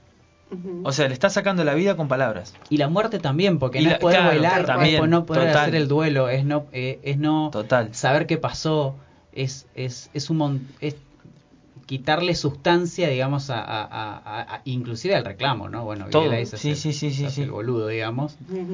Eh, pero bueno, no, no, es tremendo escuchar a Videla decirlo y repetirlo. es- no sé cuántas veces ya lo he escuchado, pero lo vuelvo a Te escuchar pone- y... Sí. Te pone la piel este, de gallina, ¿no? Y antes, perdón, arranqué interrumpiendo cuando estabas hablando, Nico, porque eh, estuvimos eh, preguntando esto, esto que, que hacíamos antes de a la gente que, que, que nos significó este marchar. Y tenemos algunos audios, pero también tenemos este acá un testimonio, nos acaban de mandar un mensaje. Eh, eh, Jeremías, el Jere Romero nos está escuchando, dice muy buen programa eh, y nos dice volver a las calles, el 24 para mí fue muy fuerte, el compromiso de estar ahí, de sentirnos juntos, juntas, con todas las generaciones que nos miran a los jóvenes con una especie de esperanza y felicidad eh, de que la lucha, de que siga la lucha por la memoria, la justicia que aún falta, que eso va a seguir después de más de 40 años. En lo personal, llenarme de energía, de mística, de abrazos entre los pibes, cumpas conocides, que al vernos ahí nos, nos vemos del mismo lado de la historia. Y dice que para la próxima marcha quiere que hagamos una cobertura con entrevistas de Barajar Sí. y Dar de nuevo. Ya lo vamos Bueno, a hacer. lo vamos a Lo vamos a pensar. Así que bueno, gracias, gracias Jerez por darnos este. Ahí tocó, testimonio. ahí tocó otro tema también que es muy lindo de el abrazo, el saludo, Sí. el encuentro con personas que tal vez no ves en muchos la- otros lugares Sí, sí, y más cual. aparte atravesado por una pandemia que no veías a nadie hace un cuerpo. montón. Sí, cuerpo, sí. el cuerpo Hola, ahí. hola, cual. abrazo, Sí, ¿qué haces? ¿Cómo te va? Eh, todo, ¿me entendés? Sí. O sea, eh, Sí, sí, sí. En ese sentido, más allá de- del horror y la, y la tragedia que, que- que decíamos antes, eh, estos momentos son eh, de festejos. No es una marcha lúgubre ni triste. Si bien somos conscientes de todo, de, de- de todo lo que pasó y del horror, es una, es una marcha que, que también tiene su costado de encuentro, de alegría, esto co- como dice Jere, de, de mística, ¿no? Sí. Este, y de poner pilas para la justicia que, que nos falta, ¿no? Eh, si les parece, escuchamos algún otro de los audios que, este, que, nos, que nos mandó la gente para participar de esta consigna de Dale. qué te motivó este 24 de marzo y volver a marchar. a ver. Sí, Estamos ahí. eh, estamos en vivo. músico y docente de la ciudad de Neuquén. Quiero mandar un gran abrazo a todo el equipo de Radio Megafón, un agradecimiento por la propuesta de, bueno, de compartir cada cual su experiencia, su manera de vivenciar esta marcha del 24 de marzo, que bueno, ya es un símbolo, por supuesto, que nos identifica, que nos une como sociedad. Eh, creo que en general se ha vivido con mucha emoción luego de dos años de, de no poder encontrarnos en las calles, este, una gran emoción de, de volver a estar ahí ejerciendo la memoria colectiva. Eh, en general, lo, con amigos y amigas que nos, nos cruzamos, este, fue, fue un momento emotivo, un momento también de reflexión y de encuentro. Y bueno, eh, desde lo personal, también muy emotivo luego de, de haber pasado cierto tiempo lejos de la provincia y que esta fecha me encuentre aquí en la ciudad y volver a, a unirme con, con mis compañeros, compañeras, este, ha sido realmente muy, muy fuerte en esta fecha que bueno siempre nos invita a la reflexión y, y a mantener viva la llama de, del nunca más. Así que bueno, espero que nos, nos siga encontrando con la fuerza de siempre este, la marcha del 24 de marzo. Y, y bueno, mando un abrazo a, a toda la radio de Megafón y, y a su audiencia. Un gran abrazo. Hola, soy Nico Bueno, ahí lo escuchábamos a Nico Leiva. Nico es músico, es un gran, gran guitarrista, tremendo músico. Lo hemos entrevistado acá, acá en la radio. Nos encontramos en la marcha. Ahí va. Este, entonces, este, que no lo había visto en persona en toda la, porque si La- bien ha claro. tocado él, no ha ido.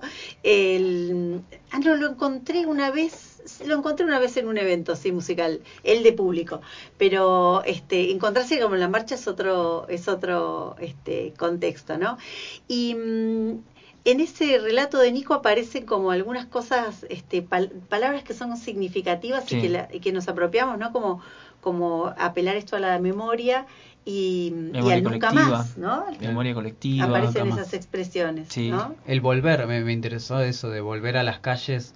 Digo, porque el, el, el- esto que hablábamos antes de, de- de- de que es una hay una ambigüedad, una ambivalencia entre, entre lo que implica conmemorar algo que, que, que fue muy doloroso y que, que eso, que a veces se usa la palabra horror, porque no, no sé qué, otra Exacto. palabra se puede poner, ¿no?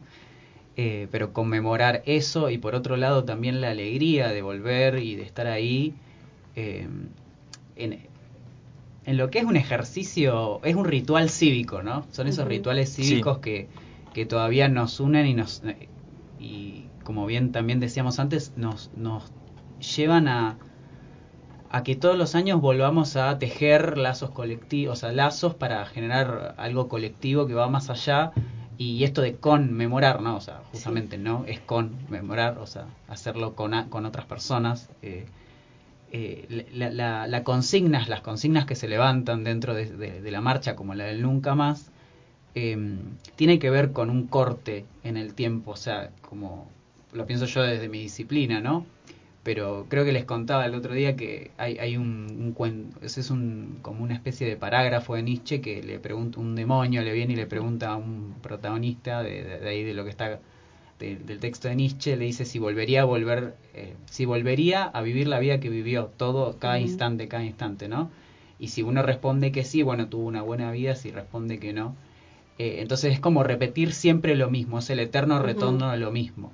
En, en este caso, yo siento que el nunca más es como el imperativo de no, de, de- de que no se repitan ciertas cosas, de que no advenga lo mismo, de que lo, pasa, lo que pasó jamás vuelva a pasar, eh, y como dice otra consigna, bueno, democracia siempre. Eh, que encima lo podemos relacionar hasta con la región, ni siquiera es algo Total. que es, es- es específico de Argentina, no es un nunca más que por suerte creo que se, se, se va apropiando, también va adquiriendo, no solo en lo temporal, sino en, en lo espacial, va adquiriendo, nada, algo que, que vimos, por ejemplo, cuando pasó lo de Bolivia hace muy poco tiempo, ¿no? Sí. Eh, eso es, yo creo que eso, nunca más es un corte en el flujo temporal, digamos, no solo el hecho de la marcha, sino también decirlo, eh, es como pedir que nunca más vuelva a suceder una cosa así. Sabiendo que esas conquistas además siempre son contingentes, precarias, y hay que volverlas a decir para que tengan sustento y se sostengan en el tiempo. Sí, ahí tenemos un, un pequeño audio histórico, eh, porque esa frase nunca más eh, tiene, digo, cuando empezó a funcionar la, la CONADEP, que es la este, Comisión Nacional por la Desaparición de Personas, ¿no? Sí. Ah, Este, esa sigla es una, se arma una, una comisión de personas notables, entre los que estuvieron este, eh, Ma- Magdalena Rigiñazú como periodista en su momento, Ernesto Sábato, ¿no? Eh, diferentes personajes de- del momento.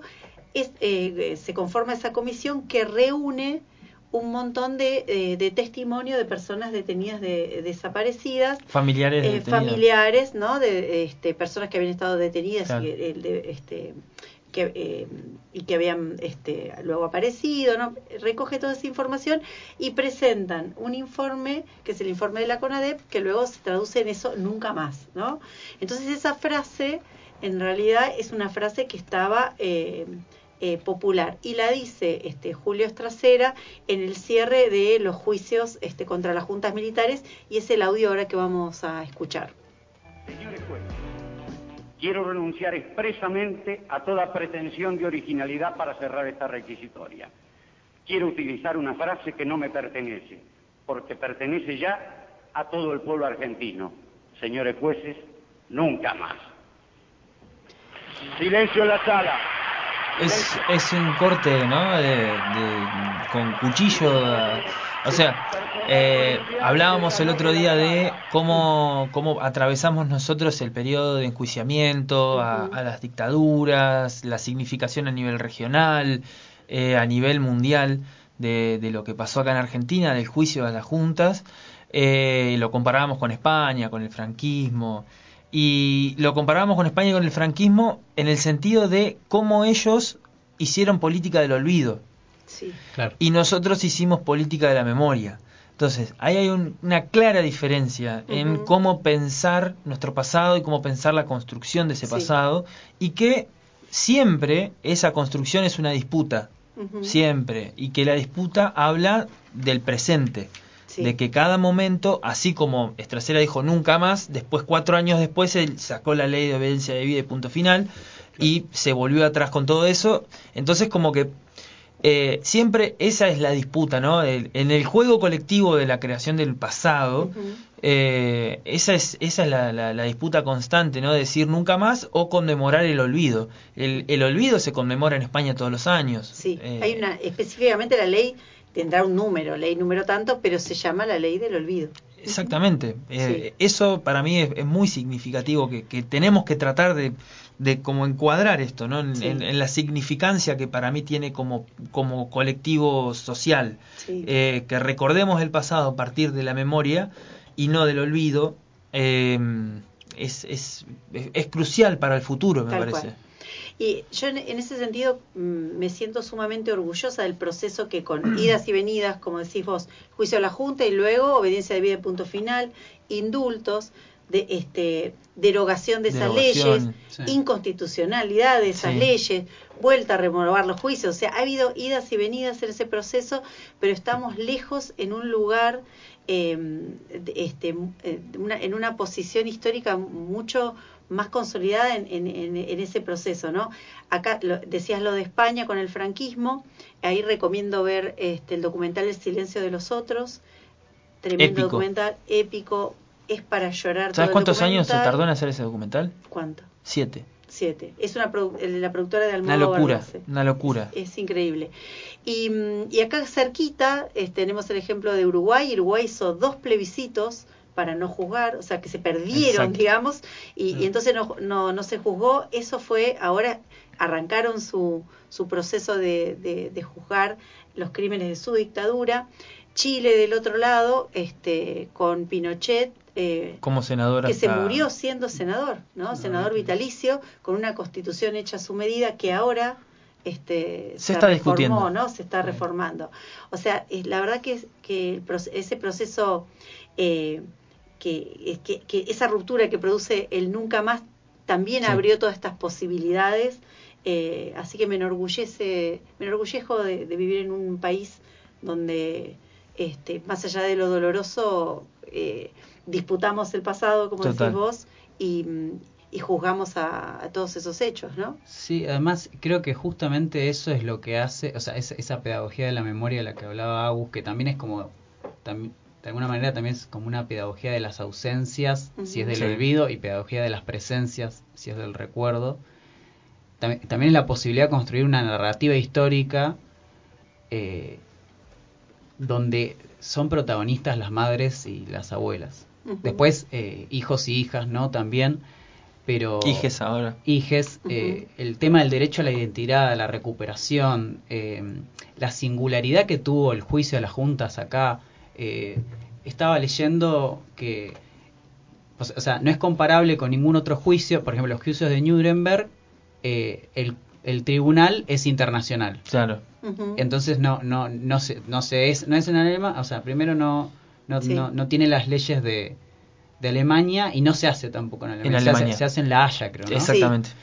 Y después hay uno que es parecido que es eh, sobre los crímenes de Camboya, eh, hay en Claro. Camboya, pero ese se hace con una excepcionalidad legal en relación a la Constitución de. Camboya. Sí. Y acá Se crea un reglamento para juzgar a ese, en ese caso preciso. Exactamente. Y acá pasó que fue en el mismo lugar con la legislación que tiene Sí. eh, la Argentina. Es decir, no hay caso, es un caso único Sí. en, la, en la historia donde se juzgaron y encima está bien, pasó tiempo, no, no nadie va a negar eso, pero con tipos que tuvieron condena estando vivos y que pudimos Y- Sí. eh, saber que estaban en la cárcel mientras En cárcel eh, común. Claro, en cárcel y común. se toma se toma un concepto que es el lesa humanidad. Claro, lesa Eh, humanidad. lesa humanidad como un concepto jurídico. En- eh, Claro, eso en realidad, eso iba a decir eso en realidad fue posterior, porque como, Sí. eh, fue, Sí, fue sí, posterior como concepto, y entonces eh, ese disjuicio además tiene el valor de la dificultad de haberlo hecho con leyes comunes. Exactamente. O sea, con, donde vos tenías que probar un asesinato como un asesinato común. eh, y, y- pero en esto que vos decís, de, de cuando aparece la, la cuestión de- del delito de le- Lesa. lesa. humanidad como concepto, se vuelve para atrás, o sea, se vuelve para atrás en el sentido de se retoman cosas que no podían ser juzgadas. En ese sentido, tam- siempre hay como, por eso es un proceso largo y una disputa, como, como decías vos, sobre el pasado, porque, por ejemplo, hace, hace tres años se declaró a la violación como un delito de lesa humanidad independientemente de la tortura y eso habilitó y ahora se está juzgando por ejemplo acá en la, en la región eh, en los juicios de la este, de la, de la escuelita 7 los casos de denuncias de violaciones eh, en el marco de, de la tortura, pero que no son tortura porque es disciplinamiento de género, Claro. porque implica otras cuestiones. Entonces, se puede volver siempre eh, y retomar, o sea que cuando nos proponen dar vuelta a la página, no, no, no hay vuelta de página que dar. esto Claro, es un porque, proceso porque el- para- el- la lesa humanidad apela a la no proscripción. No prescriben, Claro. exacto. Ujú. o sea, Tienen jurisdicción que- internacional y no prescriben. y no Y no prescribe. prescribe, Entonces eh, es eternum. Eh, no, no termina nunca. No. El que es juzgado y en- eh, enjuiciado y encontrado culpable por un juicio de lesa humanidad, eh, eternamente va, va a estar eh, con ese con ese peso de, de ser juzgado bajo ese bajo Eso eh, vuela de término. plano lo que intentó hacer la ley de punto final. ¿no? Exactamente, Totalmente, lo, lo- exactamente. lo borra de plano. ¿Les parece que escuchemos alguna Dale. cancioncita? Dale.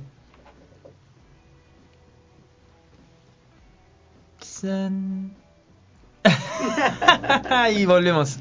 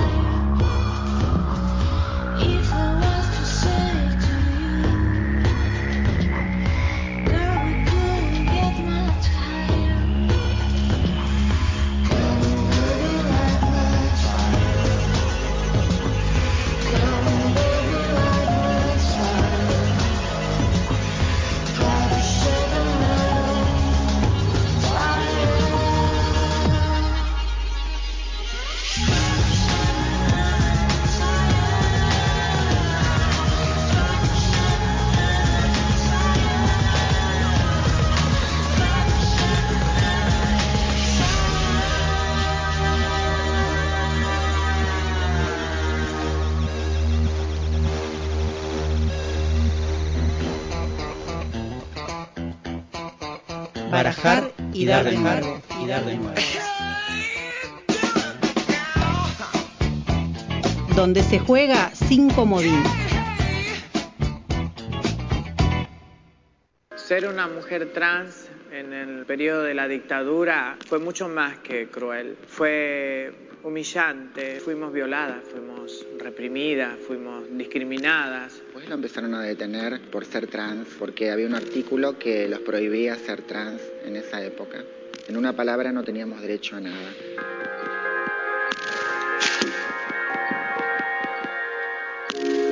Mi nombre es Carolina Boetti. Soy la primera trans en recibir el reconocimiento histórico por todas las cosas que pasamos en esa época. No estábamos en una reunión con el gobernador, mis compañeras y yo, y de repente Esteban Paulón, que es el subsecretario de la diversidad sexual de acá de Rosario, me dio la noticia de que fui la primera en recibir la reparación histórica, que fue la pensión que nos van a dar a todas. Ver a mis amigas llorando y esa emoción, yo quedé choqueada, no reaccioné en ese momento porque eh, fue una cosa muy fuerte que me lo dieran en el mismo lugar donde estuve detenida, en la época militar, en la época de la dictadura, y era una persecución constante de la policía donde los agarraba por la calle o donde sea y los llevaban detenidas.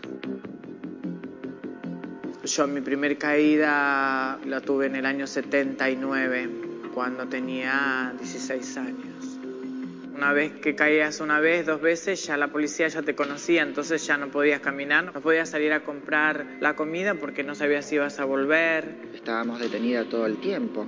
Salíamos la mañana y a la noche los volvían a agarrar y los volvían a dar 30 días, 60 días, 120 días de arresto. Pues los esperaban en la puerta de las pensiones, salíamos a comprar pan y no volvíamos más.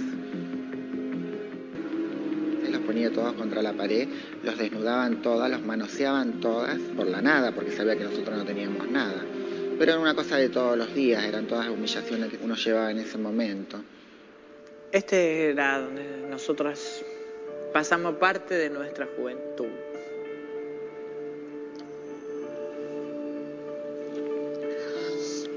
Aquí dejé mis estudios, en estas paredes, en estos muros, dejé mi juventud. Sabías cuándo entrabas, pero no sabías cuándo ibas a salir. En aquellos años Rosario fue la ciudad de la República Argentina donde más se reprimía la condición de género, donde las condenas, donde las persecuciones, las vejaciones eran más duras.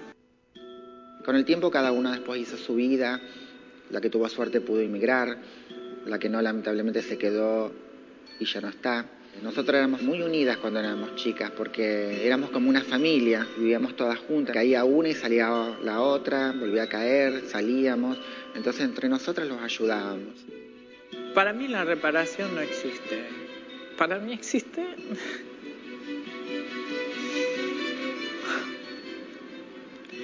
Para mí existe el reconocimiento de un error de Estado.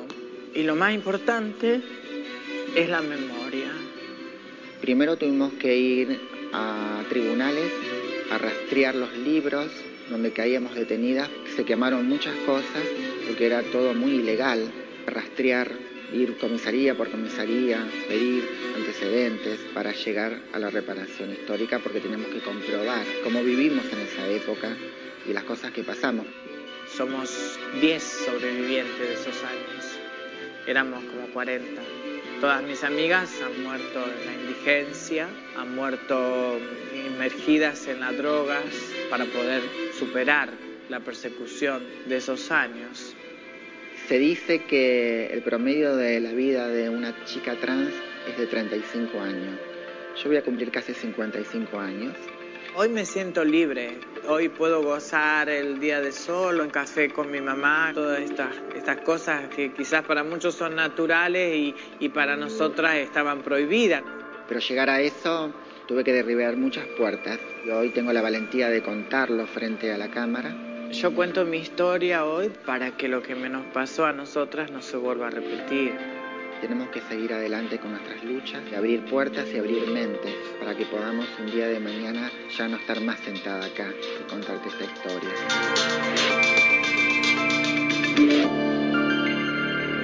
Bueno, ahí escuchábamos dos testimonios bastante fuertes. Eh, escuchábamos a Carolina Boetti y Marcia Echenique, que son dos mujeres trans que fueron sobrevivientes de la dictadura.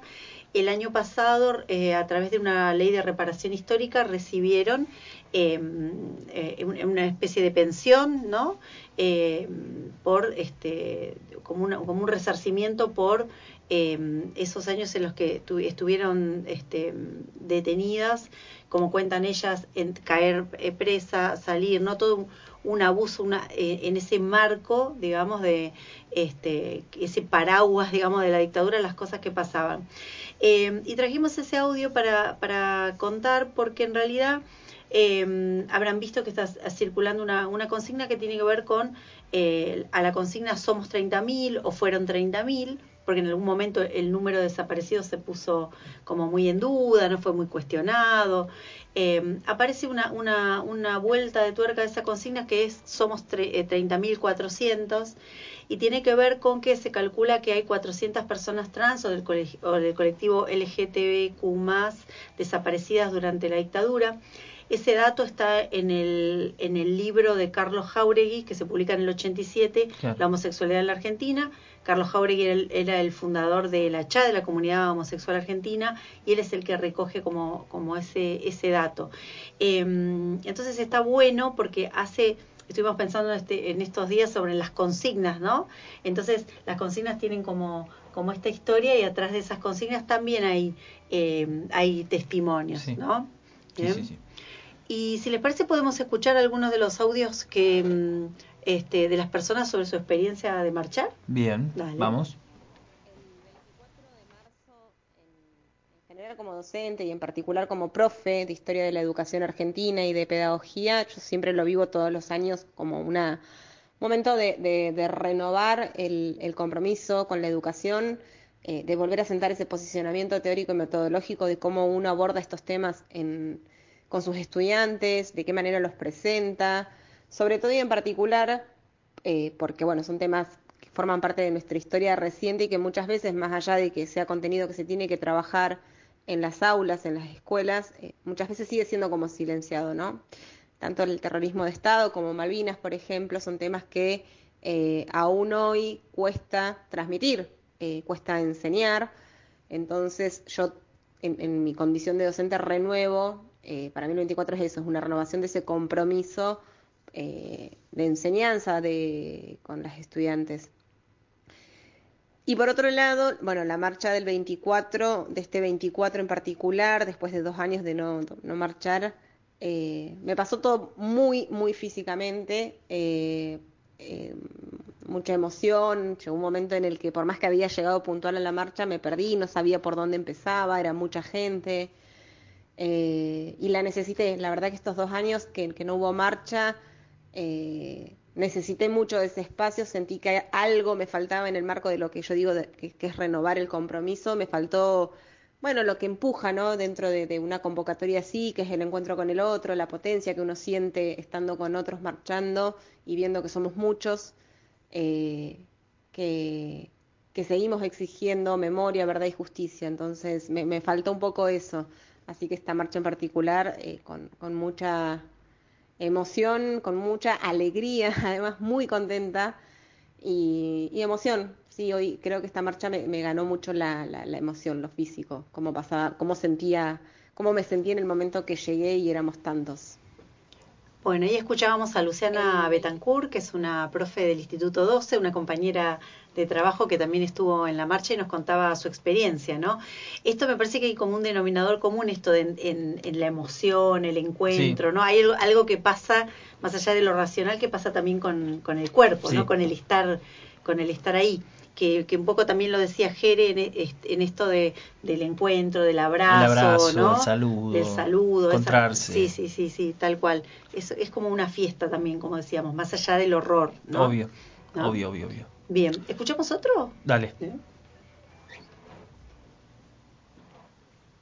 Soy estudiante del IFD número 12 y la semana pasada estuve en la marcha del 24 de marzo. La verdad que fue un momento muy emotivo en el que pudimos reencontrarnos nuevamente en la calle con las abuelas y madres de Plaza de Mayo de acá de filial Neuquén y el Alto Valle la verdad que fueron muchísimas emociones encontradas y sobre todo me pareció bueno el poder reencontrarnos, ¿no? De manera física, presencial, en la calle sobre todo, un lugar tan simbólico para nosotros y nosotras, eh, que refleja una vez más el compromiso que tenemos como sociedad de reivindicar y exigir memoria, verdad y justicia. Bien, ahí lo escuchábamos a Lucas. Lucas es este, estudiante también del, del IFD12. Eh, otra generación, ¿no? También otro, este, otra, otra vivencia, pero vuelven esos como denominadores eh, comunes, ¿no? De la emoción, de la, de recuperar esa consigna de memoria, Verdad y este, justicia. verdad y justicia, ¿no? Que es una consigna que debe ser la consigna, ¿no? Hay como varias que importantes, pero esa es una Es el día de. ¿no? El día de. el Día de la Memoria, de la Verdad y la Justicia, pero que además tienen esa, eh, digamos, como, como, como Sí, la esa potencia, tiene, tiene sí. una potencia muy fuerte. Eh, Sí. Esas palabras adquieren otro significado cuando están teñidas por, eh, por la interpretación de ciertos hechos históricos que aluden a- a- al, al miedo, al horror, a la Sí. tragedia. Sí, sí, sí. sí. Bien. Em, ¿Escuchamos un audio más? Escuchemos un audio más. Soy Andrés de Neuquén, soy abogado. El 24 de marzo para mí significó muchas cosas. Quizás el- lo más trascendente eh, fue el nunca más, pero también fue la aplicación más acabada del modelo económico y social neoliberal.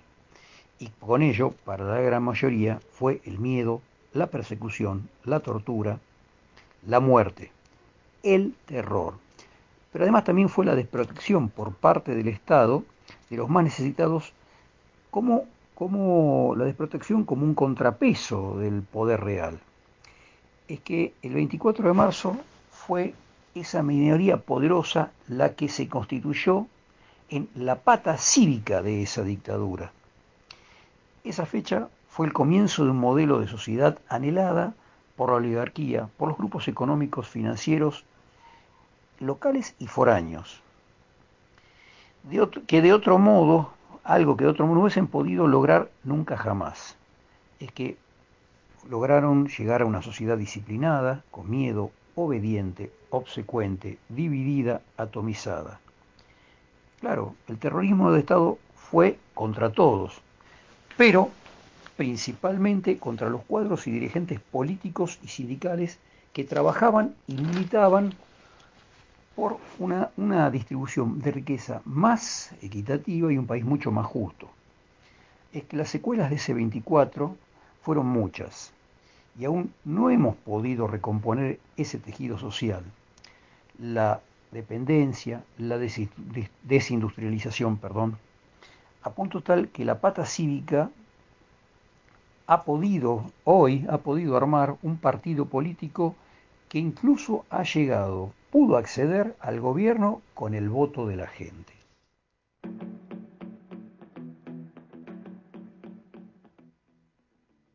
Más clarito echa el agua. No sé, no sé si alguien quiere decir algo después de esto. Eh, fuerte. Fuerte. Fuerte, Fuerte. Sí, sí, Eh, sí, sí. Bien, no, eh, fuertes declaraciones. Sí. Eh, no, creo que eh, hay, hay una interpretación del pasado, hay una postura con respecto al presente. Eh, me parece que la significación que se le otorga, ¿no? Desde eh, ¿quién- el, el que está hablando, ¿a quién, quién sería? Carlos. Andrés. Carlos Andrés, ok. Eh, Solo Andrés. eh, Solo Andrés, bien. Eh, él está significando ¿no? el presente, eh, está revisando ¿no? el pasado y también lo que... eh, hay una interpretación política ¿no? del pasado, ya Sí. ahí no hay una vivencia, no hay una, una cuestión No. sentimental, emocional, sino que hay una posición clara Sí. con respecto a eh, lo que lo que es no La- el- también me parece que está muy atravesado con el contexto actual de, Sí. de la disputa política que también me parece que es totalmente correcto o sea eh, eso también habla de eh, la significación del presente Sí. porque si uno eh, no resignifica los problemas económicos, políticos y sociales que generó la dictadura, eh, no puede, por así decirlo, comprender el derrotero que dejó eso.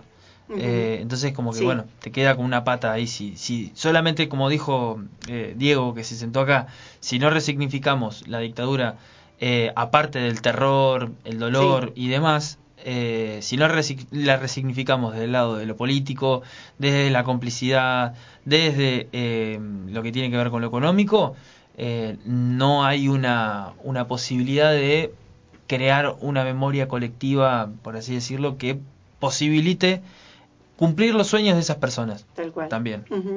Sí, ahí introduce una, una dimensión, me parece que no habíamos tocado hasta ahora, que es la complicidad civil Sí. en, eh, en Sí, este sí, relato. Eh, acá había este, dueños de fábricas que entregaban a las comisiones internas, a los delegados sindicales, para que no le hicieran paro y le cerraran la fábrica, Total. ¿no? Y le pararan la fábrica. O sea, hay una complicidad civil. Las listas negras. Este, hubo, este, se está juzgando algunas cosas, ¿no? Los dueños Civiles de la nueva provincia, del diario de la nueva provincia, hablaste de Bahía Blanca. Sí, es- o sea, funcionarios, funcionarios como no sé, Ramos Tetu acá en, en la universidad, cual, eh, montón de lugares ocupados por gente que no era militar, ocupaba puestos políticos y era funcional a la desaparición y el Tal sistema de, de desaparición de personas. Eso también Sí, es sí, otra hay- realidad. hay- es- eh, habla de lo que nos falta todavía, ¿no? De lo que Exactamente. nos falta Lo jugar. pendiente. Lo pendiente. Escuchamos el último que nos queda Dale. y ya estamos pasados estamos, de hora, estamos. nos van a Dale. echar, pero bueno, ya estamos terminando. Ya estamos. Hola, ¿cómo están? Bueno, mi nombre es Camila. Eh, quería comentar que el 24 de marzo es una fecha muy significativa en mi familia y para mí. Eh, recuerdo ya de chiquita acompañar a mi mamá y a mi papá a las marchas, eh, ver qué pasaba y lo que se generaba, eh, qué, se decía y se recordaba. Y mm, los días previos incluso ver testimonios documentales de la dictadura, eh, declaraciones. Y recuerdo ser chiquita y tener miedo. eh, me acuerdo de sentir miedo de que pudieran volver los militares, entrar a mi casa y, llevarse a mi mamá o, a alguien de mi familia. Eh, estaba siempre presente y sobre todo eh, en los días cercanos al, al 24 de marzo. Y me pasa ahora cuando voy a las marchas, eh, veo a toda la gente que está ahí, veo a las madres que con todas sus fuerzas eh, y con todo el tiempo que pasó están ahí firmes siempre, toda la gente que sigue estando firme y me doy cuenta que ese temor de chiquita eh, se alivia, que esa memoria, esa presencia de todos recordando eso, hace que, que si aún eh, estuviera por pasar algo así de nuevo, estaríamos todos ahí diciendo ni olvido ni perdón. Qué significativo el hecho de esto de que lo tome como algo que podía pasarle, ¿no? O sea, como... Estaba hablando y, y yo me estaba pensando Sí. a mí mismo también cuando era chiquito eh, en los lugares que, que en, mi- en mis casas, eh, en, en varios lugares donde he vivido y ver el televisor, ver las notas del 24 de marzo y demás y preguntarle a mi, a mi mamá, a mi papá y demás si puede llegar a volver a pasar esto alguna vez. Eh, Tal cual. ¿Viste? Eh, me, me recontra significó eso porque era, era una pregunta. ¿Y qué pasaría si...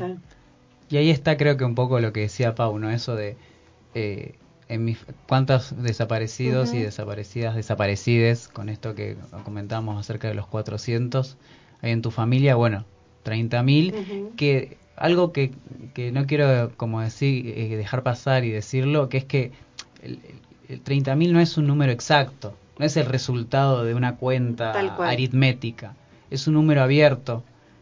eh, más cualitativo que cuantitativo, que implica el, el símbolo de la falta de respuesta del Estado de dar números reales y decir fueron tantos. Exactamente. Y ahí, y ahí está eh, también justificado el hecho de las falsas eh, las falsas discusiones acerca de un, de, un, de un número exacto que nunca va a ser posible porque se siguen recuperando identidades, Tal porque cual. se siguen en- encontrando eh, centros Fosas clandestinos, comunes. fosas comunes, eh, digo, eso este, por eso está abierto y ahí está la reivindicación y, y a veces pensar de que Ujú. pudiéramos haber sido también, si, si hubiésemos estado en ese lugar, si nos pudiese haber tocado a, Sí, a nosotros. sí, sí, sí, sí. de, de- de este audio también recupero em, la cuestión de que el miedo, del, el miedo se, se apaña en lo colectivo, se apaña en la calle, digamos, ¿no? Entonces, ella dice, yo tenía miedo, pero cuando voy a la marcha digo esto, eso, te sentís contenido, abrazado, Sí, sí, sí. eh, Es- este, acompañado. Sí, así que mm, la verdad que hemos tocado varios, varios temas, ¿no? Eh, hay mucho más para, para hablar. Eh, hemos intentado corrernos un poco de los hechos puntuales, ¿no? Sí, sí, sí. Y, y recorrer como más sensaciones, eh, vivencias. Hablamos un poco sobre qué pasa en la escuela con, con esto, ¿no? Eh, tratando como de, de- de pen- de pensar un poco, un poco hacia, hacia adelante. Son temas que no, que no se agotan, que están lejísimos de, de- de agotarse.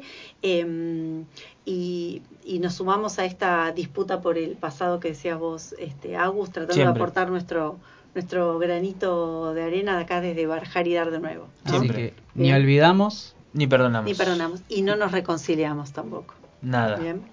Nos vemos el jueves que viene. Nos vamos escuchando una cancioncita de esas prohibidas, Gena. Gracias, Gracias Gena. por estar ahí. Chau, chau.